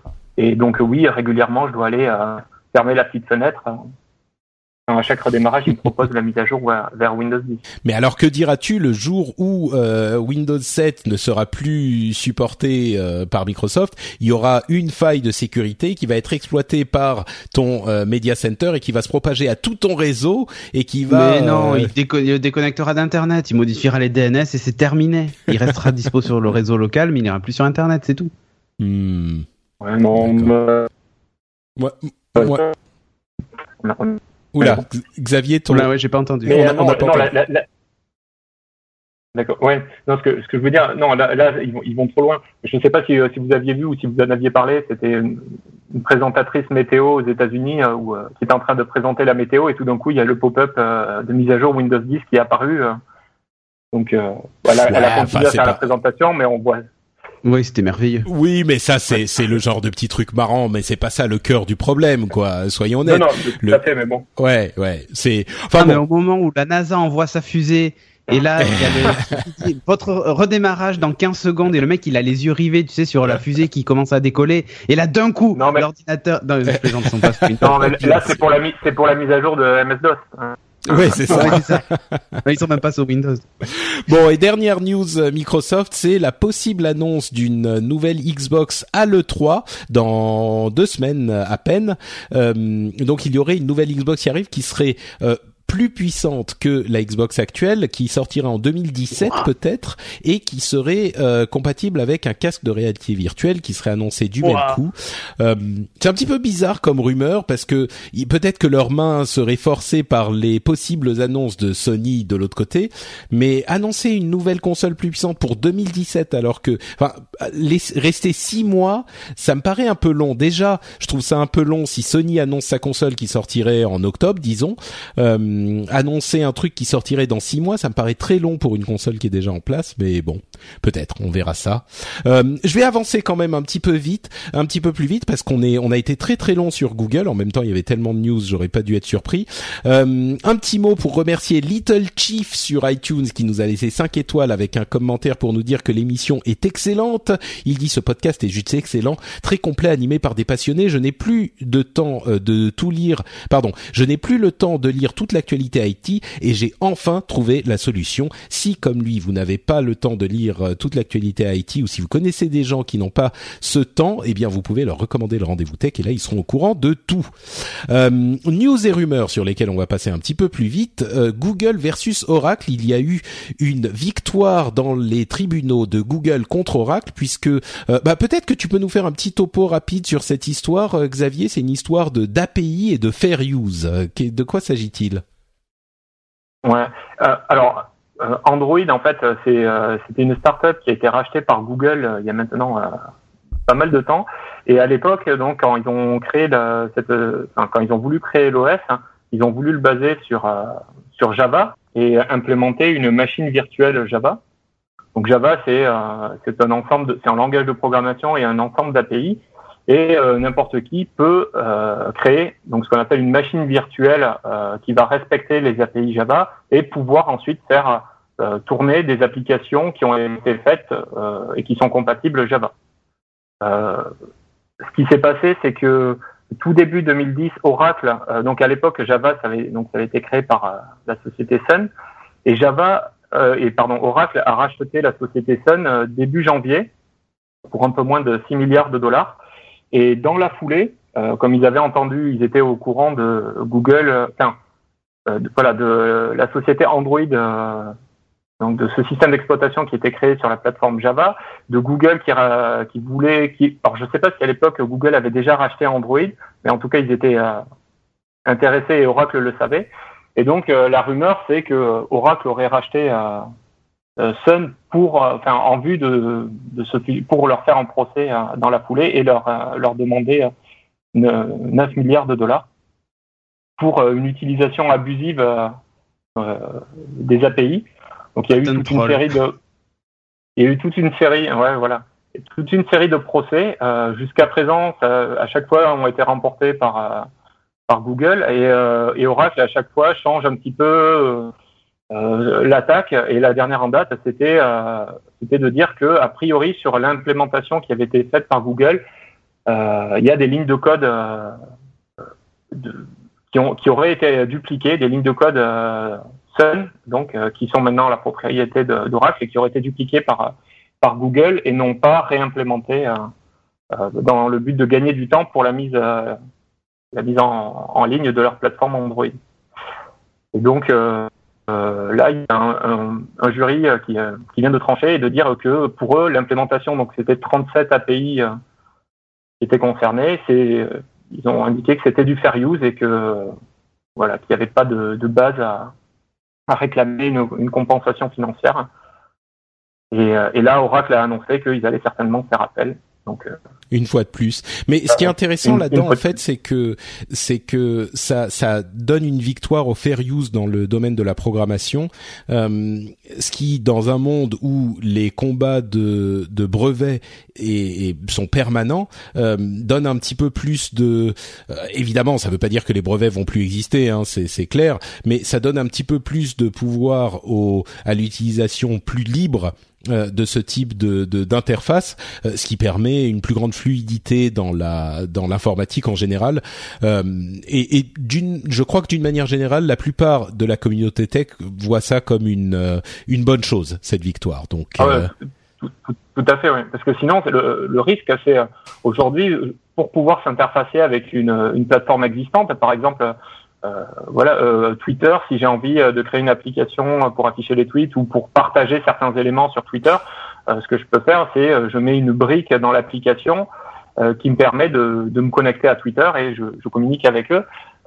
demain, ça, ce, tout ce genre de choses pourrait être remis en question, pourrait faire peur à des nouvelles sociétés qui veulent se lancer, pourrait, voilà. Le, ouais, si, si le jugement avait été dans l'autre sens. Ouais, si le jugement avait été dans l'autre sens, ça aurait pu être euh, un, une sorte d'épée de Damoclès qui ah, euh, pesait sur les. Hmm, ouais, tout à fait. Donc bonne chose.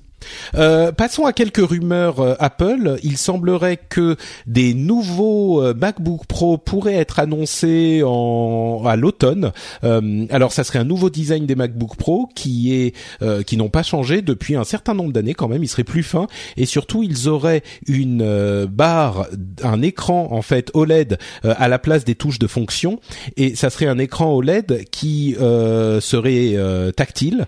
Donc, ça serait une implémentation un petit peu différente du clavier, une évolution du clavier euh, qui pourrait être intéressante. Et il y aurait aussi un MacBook, donc vous savez celui qui est très très fin, mais en version 13 pouces, euh, ainsi que une ouverture de Siri aux euh, développeurs tiers, ce qui est un truc qui était réclamé par les développeurs tiers justement depuis très longtemps et qui permettrait enfin de faire évoluer un petit peu Siri au-delà de euh, ce qu'il euh, ce qu'elle peut faire aujourd'hui qui est relativement limité.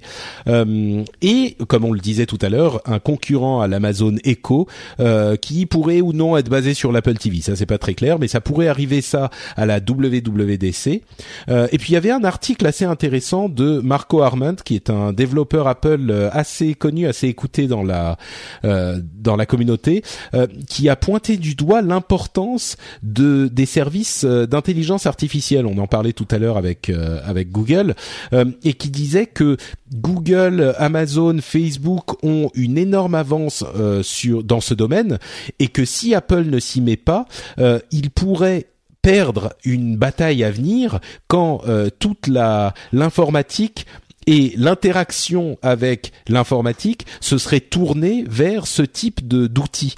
Euh, et il fait une argumentation assez solide à mon sens sur le fait que euh, Apple ne, a, intérêt à ne pas prendre du retard parce que oui, ils font des appareils, mais le jour où euh, les assistants et l'intelligence artificielle et le machine learning euh, fonctionnera vraiment comme on peut l'imaginer et tout indique qu'on est en train de prendre cette direction, bah leurs beaux appareils finalement, ça ne sera que des réceptacles au service d'autres euh, d'autres constructeurs ou développeurs.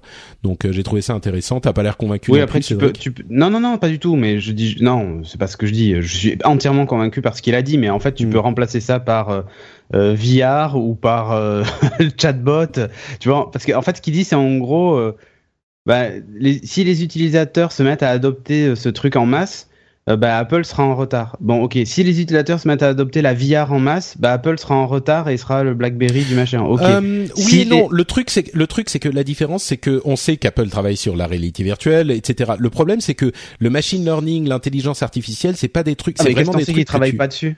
Non, mais parce qu'ils sont déjà, ils ont des, des services qui devraient euh, utiliser ce type de, de, de produits et leurs services en question ne fonctionnent pas bien. Tu vois, ils ont pas mhm. de bons services. Euh, de leurs services hein. en ligne sont pas bons. Euh, les, les, cartes, là, ils ont pas de service de reconnaissance de, de photos à grande échelle en machine learning comme euh, le fait Google. Ils ont pas, tu vois, ils ont, euh, ils sont tournés vers d'autres types de produits et il faut encore une fois, c'est pas des trucs qui se développent en un ou deux ans. C'est des trucs qui se développent ah sur dix ans cette expertise. Mais qu'est-ce qui, mais qu'est-ce qui qu'est-ce qui lui fait dire qu'il ne travaille pas dessus en fait, tu vois? Mais c'est pas possible de travailler dessus dans un labo. Euh, pardon, vas-y Xavier. Non, mais le, problème aussi, c'est que ils ont un petit peu tapé sur la concurrence. Apple. Euh, justement pour tout ce qui était respect de la, vie privée et comme quoi ils n'avaient mm. pas les mails, ils n'avaient pas d'accès aux informations utilisateurs. Donc derrière, c'est vrai que c'est difficile de se lancer sur l'intelligence artificielle sans, euh, sans ces informations-là. Alors, ça veut dire qu'il faudrait qu'il fasse machine arrière un petit peu et il parle de ce problème aussi euh, et il l'évoque en, en, disant que c'est vrai que ça pourrait être un problème, mais lui il pense qu'il est possible de travailler sur ce type de données à grande échelle en respectant la vie des la vie privée des utilisateurs parce que c'est des trucs que tu vas anonymiser et que tu vas tirer des parce qu'ils ont quand même ces données là. Ah, et, euh, tout à fait, mais, mais derrière, on peut plus avoir tenir le même discours par rapport à la concurrence. Euh, c'est un petit peu la même chose, enfin, que ce soit Google ou, les autres ou Facebook. Euh, derrière, les données qu'ils traitent sont anonymisées euh, également. Ils font du big data, ils, donc ils, ils savent, ils connaissent les centres d'intérêt de la personne, mais ils savent pas qui est la personne. Ouais, ouais. Disons que oui, il y a, des moyens de, de contourner ce problème. Euh, en tout cas, c'est ce que dit Marco Armand, euh, en respectant la, la, vie privée quand même des utilisateurs et les valeurs qui sont chères à Apple. Mais euh, bon, bref, on va pas passer deux heures sur cette question, mais je pensais que c'était un, un truc intéressant à, à, à, mentionner parce que je trouve aussi que sur ces domaines, euh, Apple n'est pas. Euh, ah non, mais l'analyse est bonne, hein, tu vois, c'est hmm. pas ça. Mais ce que je veux dire, c'est que bon, c'est difficile de, de dire ça aujourd'hui. Tu sais pas ce qui va être annoncé à la WWDC. Et puis ils font du big data sur la santé, ils font du big data sur hmm. plein de trucs, Apple. Ouais. Bon, je vous rappelle, hein, c'est vrai, avec Hulskit et tout ça. Enfin, euh, parlons un petit peu de d'écran e-ink. Il y a euh, e-ink, qui est une société qui a développé un, euh, écran en couleur, en 32 000 couleurs, euh, qu'il compte utiliser surtout pour des affiches grand format. Peut-être que c'est un petit peu cher ou difficile à réduire en, en taille pour utiliser sur des lecteurs en e-paper, mais 32 000 couleurs, c'était un petit peu le truc inatteignable dans les les e-paper. Alors pour rappel, le e-paper c'est l'écran euh, le, papier électronique qui ne consomme rien en énergie une fois qu'il est affiché. Euh, par contre, ça prend un petit peu de temps à afficher, ça peut prendre quelques centièmes ou dixièmes de seconde, ce qui permet pas de faire une animation vidéo ou ce genre de choses, mais euh, ça, ça, le, c'est le Kindle bien sûr, hein, tout le monde connaît, mais là, où c'est intéressant, c'est que on se dit 32 000 couleurs. Est-ce que c'est assez pour faire quelque chose de vraiment euh, intéressant? Eh ben, 32 000 couleurs, c'est le nombre de couleurs de la plupart des publications euh, papier. Donc euh, oui, 32 000 couleurs, c'est quand même beaucoup. Et aujourd'hui, ils vont l'utiliser pour des pour des post, enfin pas des posters, mais des de l'affichage en magasin, ce genre de choses. Mais donc ils parlent que de ça aujourd'hui, mais peut-être qu'à terme, ça pourrait permettre une, un développement de pour certaines utilisations et peut-être un Kindle ou un truc comme ça en couleur. Ce qui, on pense tout de suite à, à, la BD, à ce genre de choses, mm. le, machin qui te tient six mois euh, sur une charge de batterie, quoi. Ah, c'est une, une bonne évolution. Ouais, Espérons que la, la, la, ça arrivera dans nos dans nos liseuses. Euh, Pebble, ils reviennent sur Kickstarter encore une fois. Ils ont explosé leur euh, leur euh, leur Comme hein, comme d'habitude. Bah ils ont ils ont été quand même euh, assez fiables et assez euh, satisfaisants dans leur développement de produits. Donc forcément, euh, c'est il n'y a pas de raison de ne pas leur faire confiance à nouveau. Ils sont à 9 millions sur les 10 mi- sur le 1 million qu'ils demandaient euh, pour deux nouveaux produits. Euh, alors, enfin, deux nouveaux produits. La Pebble Time 2, la Pebble 2 et la Pebble Core, qui est une sorte de truc sans écran qui euh, qui est pour les les les, les coureurs, enfin les, pour faire du sport. Euh, Cédric, toi qui étais longtemps euh, utilisateur de Pebble, ça te dit quelque chose tout ça? Ah, génial. J'ai j'ai failli en prendre une pour te dire. Ah oui. Mais, euh, mais comme j'utilise Siri maintenant au quotidien, bah, je, je me retrouve coincé, euh, puisque forcément elle n'est pas compatible Siri. Mais euh, non, c'est une. Alors si vous cherchez une montre connectée, vous savez pas par quoi commencer, foncez. Parce que là, les prix en plus sont, super attractifs et vous serez pas déçu du voyage. Bon, si vous voulez un écran couleur, prenez plutôt la, la Pebble Time 2, mais elle est, euh, enfin, j'étais ultra satisfait de ma Pebble Time et euh, celle-là en plus a un écran encore plus grand. Enfin, euh, vraiment, c'est une mise à jour.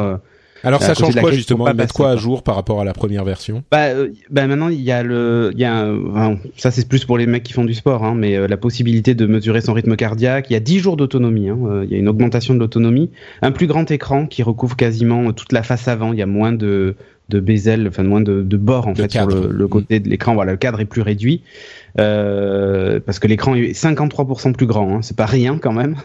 Euh, Il y a un nouveau bouton programmable dédié pour aller directement à la fonction que que vous recherchez. Enfin voilà, c'est une vraie mise à jour de, de la montre. Euh, pour la, la première Pebble, la, la Pebble 2, hein, du coup, euh, euh, elle est étend jusqu'à 30 mètres aussi.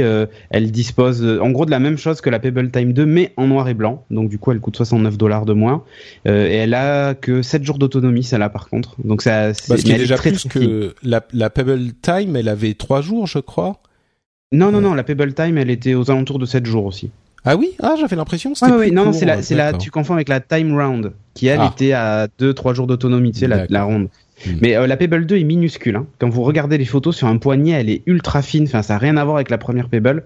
Ce qui explique aussi, je pense, le- le- l'autonomie. Euh, L'autre, la, la Pebble Time 2, euh, donc qui, qui est, un, est un peu plus grosse, donc ça explique aussi peut-être les 10 jours. Mais euh, excellent choix. Et alors, le, le Pebble Core, c'est un truc qui est difficile à, im- à, à concrétiser, enfin imaginer. Alors, il faut savoir qu'il y a deux versions, enfin deux versions. C'est un seul appareil, mais euh, en gros, ils disent, bah, vous avez deux possibilités.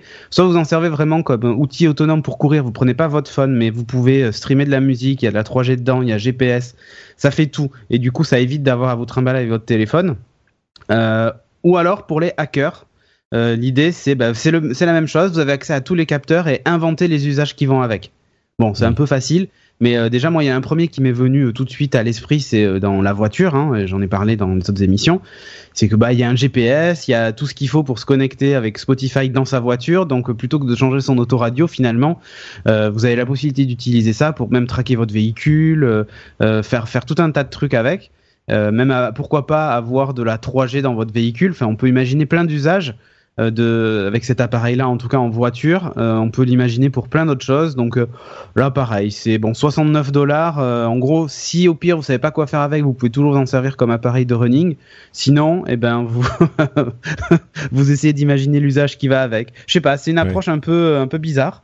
C'était pas attendu. Euh, bon, ça vaut 69 dollars si vous le baquez. euh. Ouais, si vous le baquez, même pas maintenant, il n'en reste plus qu'à 79, sinon le prix c'est D'accord. Après, c'est 99 dollars. 99.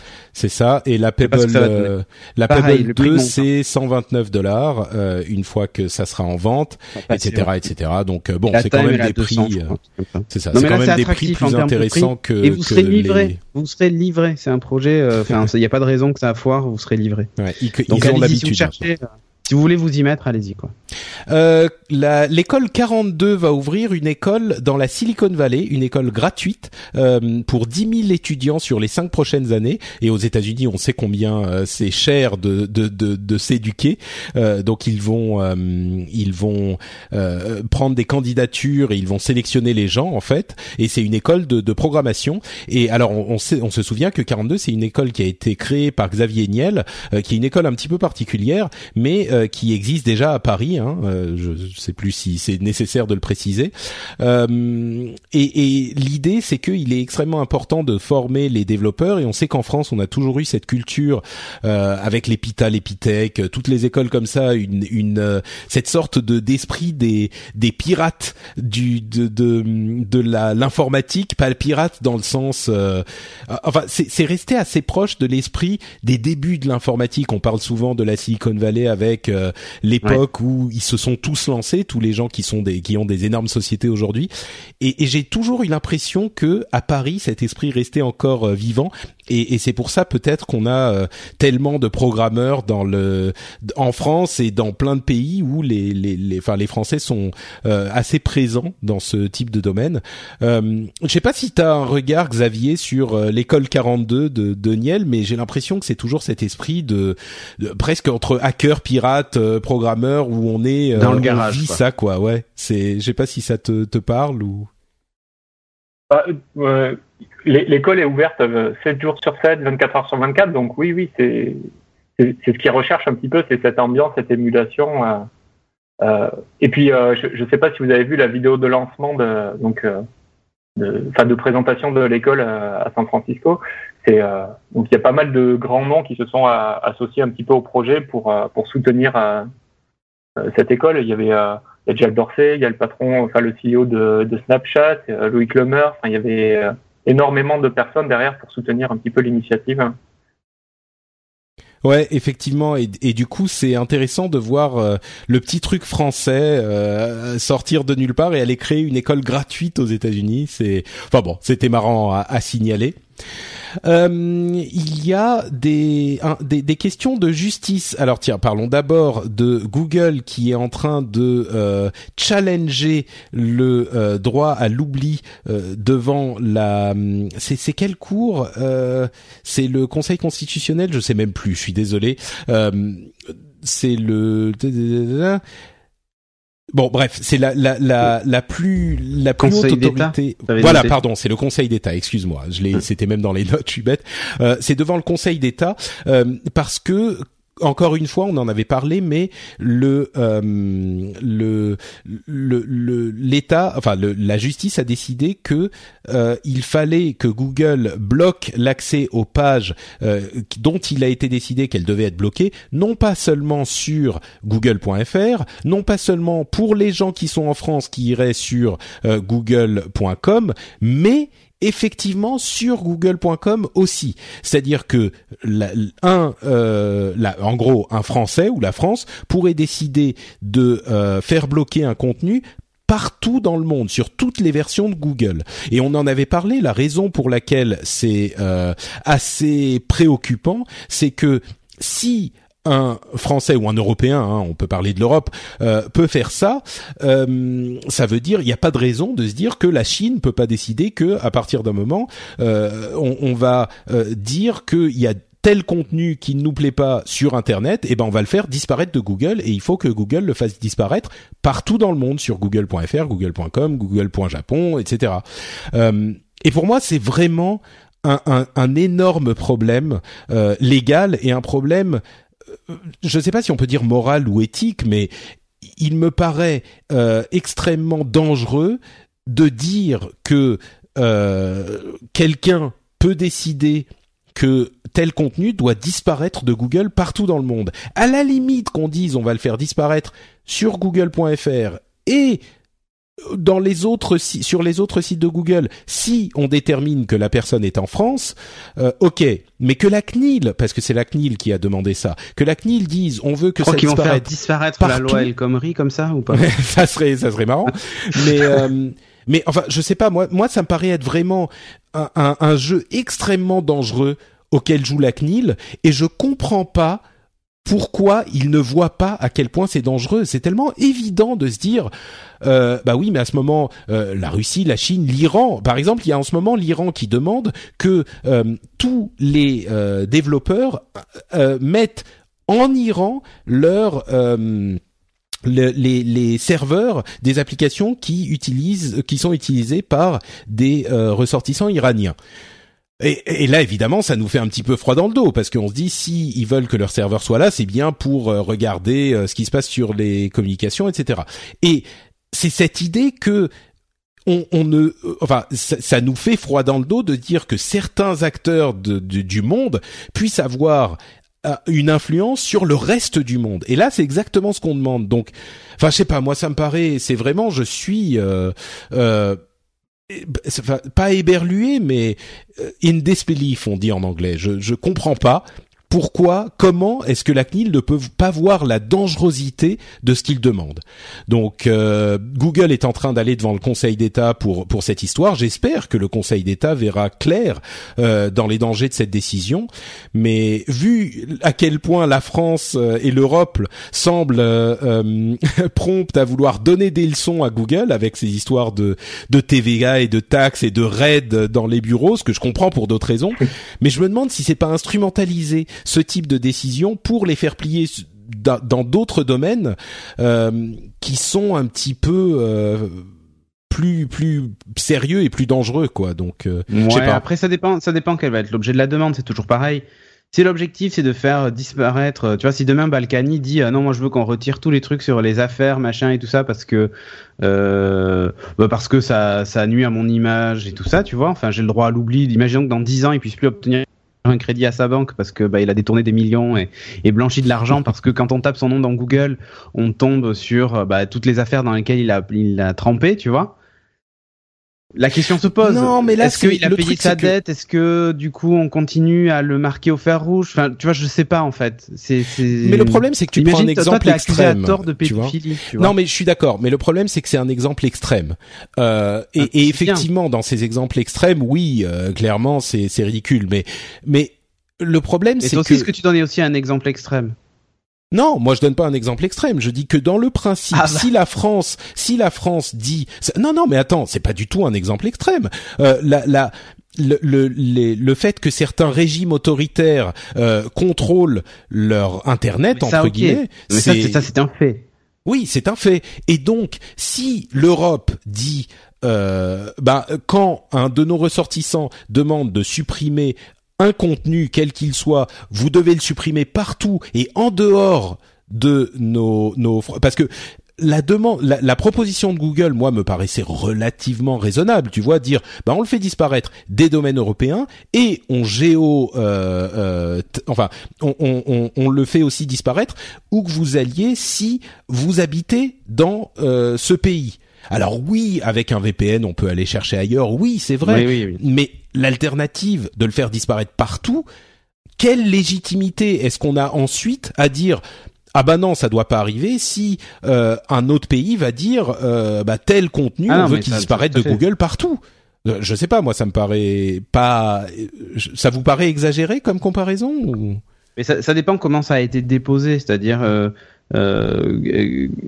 quels arguments, quel argument a donné la CNIL? Si on parle de l'individu... Ah bah l'argument qu'a donné la CNIL, c'est très simple, je vais te le dire, c'est... Euh, mais regardons euh, des exemples concrets. Euh, votre ami qui s'y connaît un petit peu en informatique, il peut utiliser un VPN, aller sur google.com et trouver ce contenu. Ou alors un tel qui s'y connaît un petit peu... Contenu?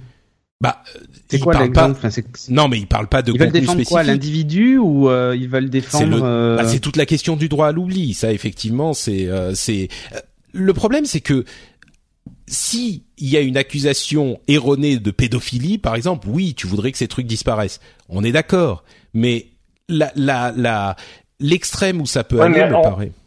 Oui, mais dans ce cas-là, on demande à une société privée de trancher. Est-ce que c'est un cas légitime? Est-ce que c'était vraiment erroné? Est-ce que c'est très très bah, compliqué. Comme... Et puis en plus, c'est euh, juste mm. de désindexer, enfin de supprimer, euh, de, de masquer, mais le contenu, il, est, il y est toujours.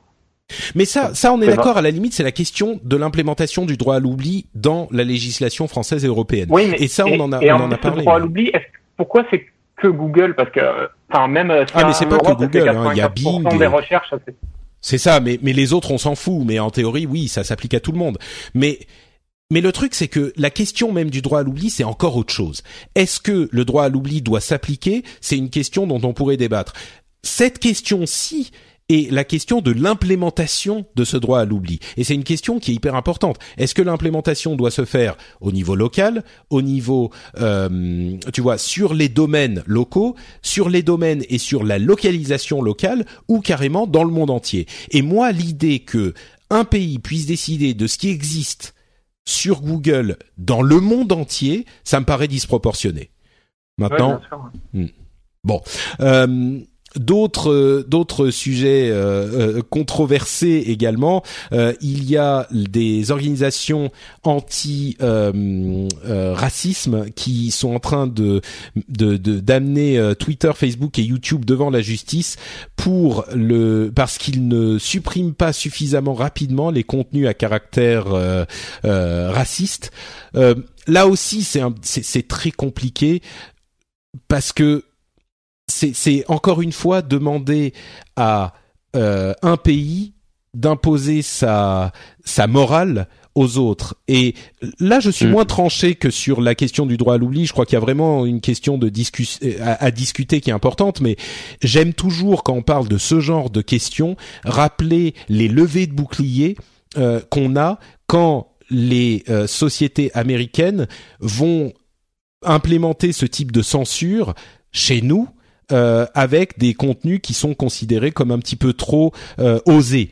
On a d'ailleurs euh, toi Xavier, voilà un peu olé olé et nous immédiatement on va dire waouh euh, qu'est-ce que c'est que cette morale américaine que vous voulez nous imposer euh, et je comprends effectivement. dénichant. Bah c'est ça, quand il y a quand il y a une une œuvre culturelle enfin un une, un tableau ou un, un n'importe quelle œuvre bah, artistique qui est censurée pour ces raisons ou même des applications, tu as eu l'exemple Xavier, toi tu as eu le problème avec avec Podcast Addict qui a été euh, supprimé de Google Play pendant 24 heures parce que il y avait pour une illustration dans l'un des podcasts qui était machin truc. Bref, mais c'était juste un, un dessin de nu.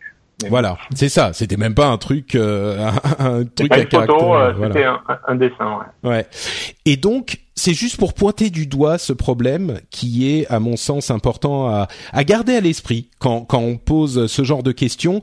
Évidemment que pour nous, le caractère, euh, le, le, le, contenu euh, à, à, caractère raciste ou homophobe ou ce genre de choses, oui, il faut le supprimer. Il faut faire tout ce qu'on peut pour le supprimer vite, mais on n'est pas dans un contexte où c'est simplement, je sais pas, une publication ou une, euh, une, enfin, je veux dire une publication de presse qui va dire quelque chose. Là, ça peut être. Euh, Après, c'est un peu con de supprimer parce que lors d'un procès, euh, c'est bien que le truc soit encore en ligne, quoi.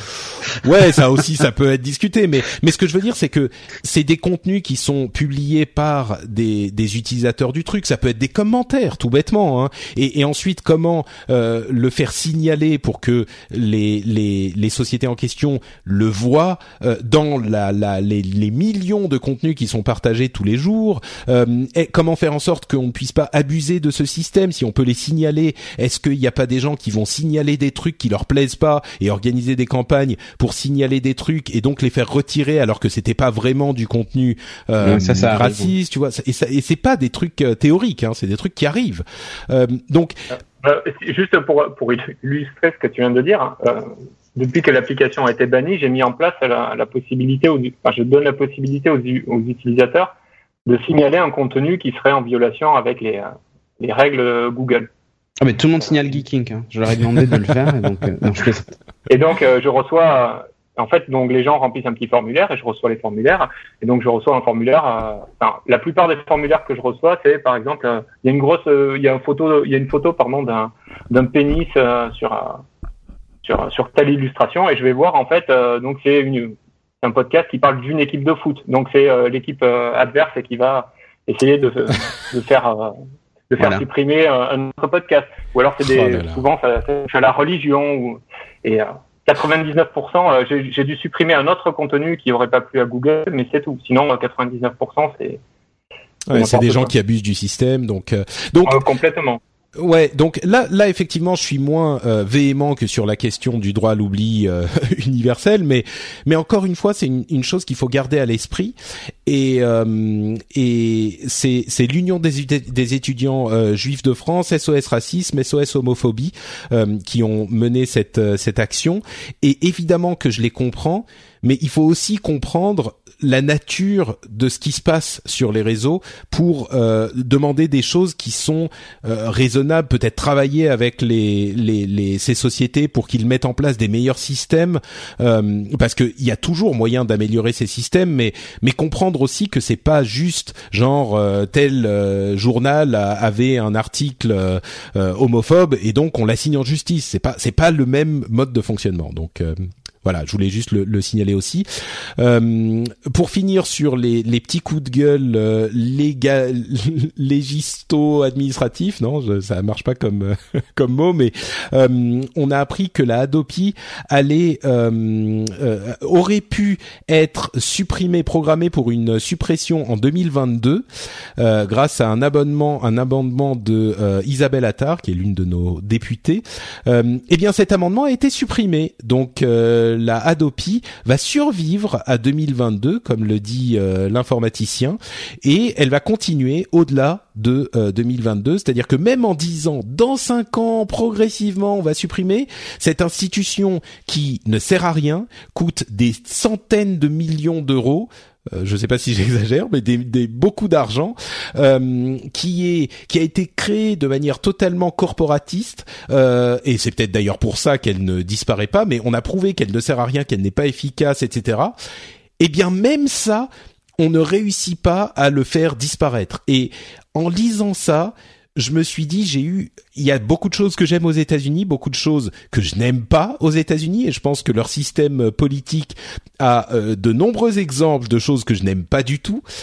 Mais parfois, je me dis, cette aversion qu'ils ont pour l'ajout systématique d'administration euh, et de de d'avancée du gouvernement. Parce que dans leur esprit leur logique c'est que une fois que c'est en place c'est indéboulonnable. Et les administrations n'existent que pour exister. Alors évidemment c'est une caricature mais quand je vois ce qui se passe avec la Adopi, que dont tout le monde s'accorde à dire que ça ne sert à rien, tout le monde à part les, les associations de défense des ayants droit euh, qui voilà veulent euh, combattre le, le j'allais dire le terrorisme, veulent combattre le piratage, mais on sait qu'Adopi ça ne sert à rien. Tout le monde s'accorde à dire que ça ne sert à rien, et malgré ça, on n'arrive pas à la faire disparaître.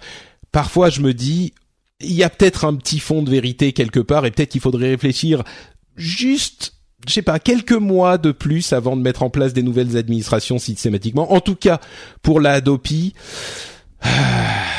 voilà, c'est ce que je me dis.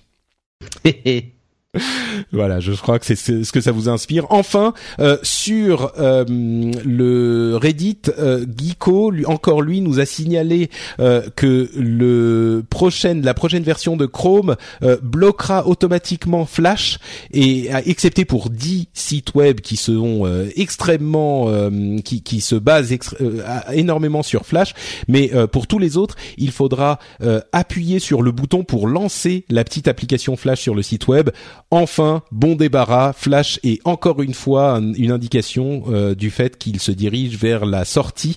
Euh, comme je le disais, c'est vraiment bon débarras pour Flash. Je pense que tout le monde sera d'accord, non? Complètement. Voilà. et dire qu'on se souvient d'une époque où euh, c'était il y a dix ans où les gens disaient ah mais non Flash, mais bon c'est vrai que le monde a évolué depuis. Bon bah écoutez, c'était un épisode bien dodu. Je vous remercie d'y avoir participé avec moi. Euh, avant de nous quitter, j'aimerais donner euh, bah tiens à Xavier l'occasion de nous dire où on peut le retrouver. Euh, c'est Podcast Addict uniquement? Voilà, bah c'est Podcast Addict sur le Play Store et Podcast Addict sur Twitter. Magnifique, c'est simple, c'est clair, c'est beau. Facile. si vous n'avez pas essayé Podcast Addict euh, sur le Play Store pour euh, lire vos podcasts, bah c'est peut-être le moment. Mais je crois que c'est c'est la plus grosse application de podcast ou la deuxième plus grosse, je sais je sais plus. Sur le euh, Play Store. Sur Android en, en téléchargement, c'est normalement ça doit être la première. Normalement d'ici deux trois semaines, ça devrait passer les 5 millions de, de téléchargements. Donc là, ça devrait être la, la première. Magnifique. Bon, bah écoute. Beau succès. Euh, vous pouvez aller l'essayer si vous ne l'avez pas encore essayé. En plus, c'est français, donc euh, cocorico.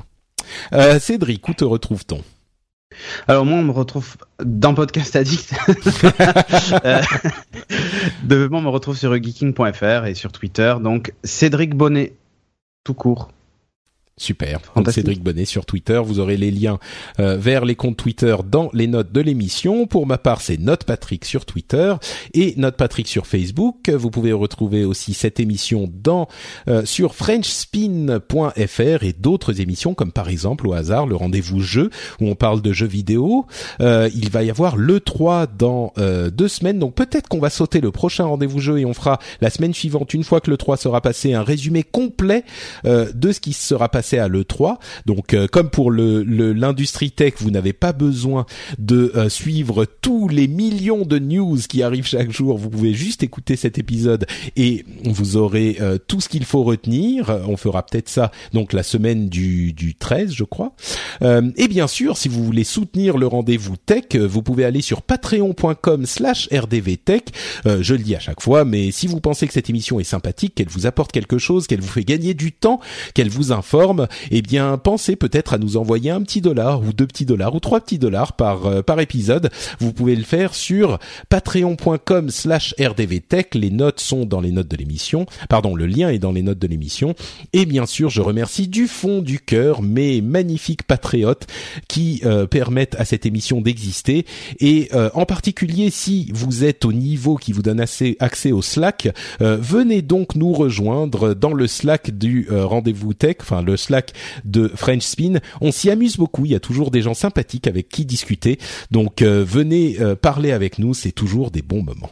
On vous remercie de nous avoir écoutés et on se retrouve dans à peu près deux semaines. On risque de décaler euh, d'un ou deux jours la sortie de l'émission pour pouvoir parler de la WWDC et comme en plus on sera en pleine 3, je serai occupé. Donc peut-être un ou deux jours de décalage, mais on reviendra évidemment. N'ayez crainte. On vous remercie de nous avoir écoutés encore une fois et on vous dit à dans deux semaines. Ciao à tous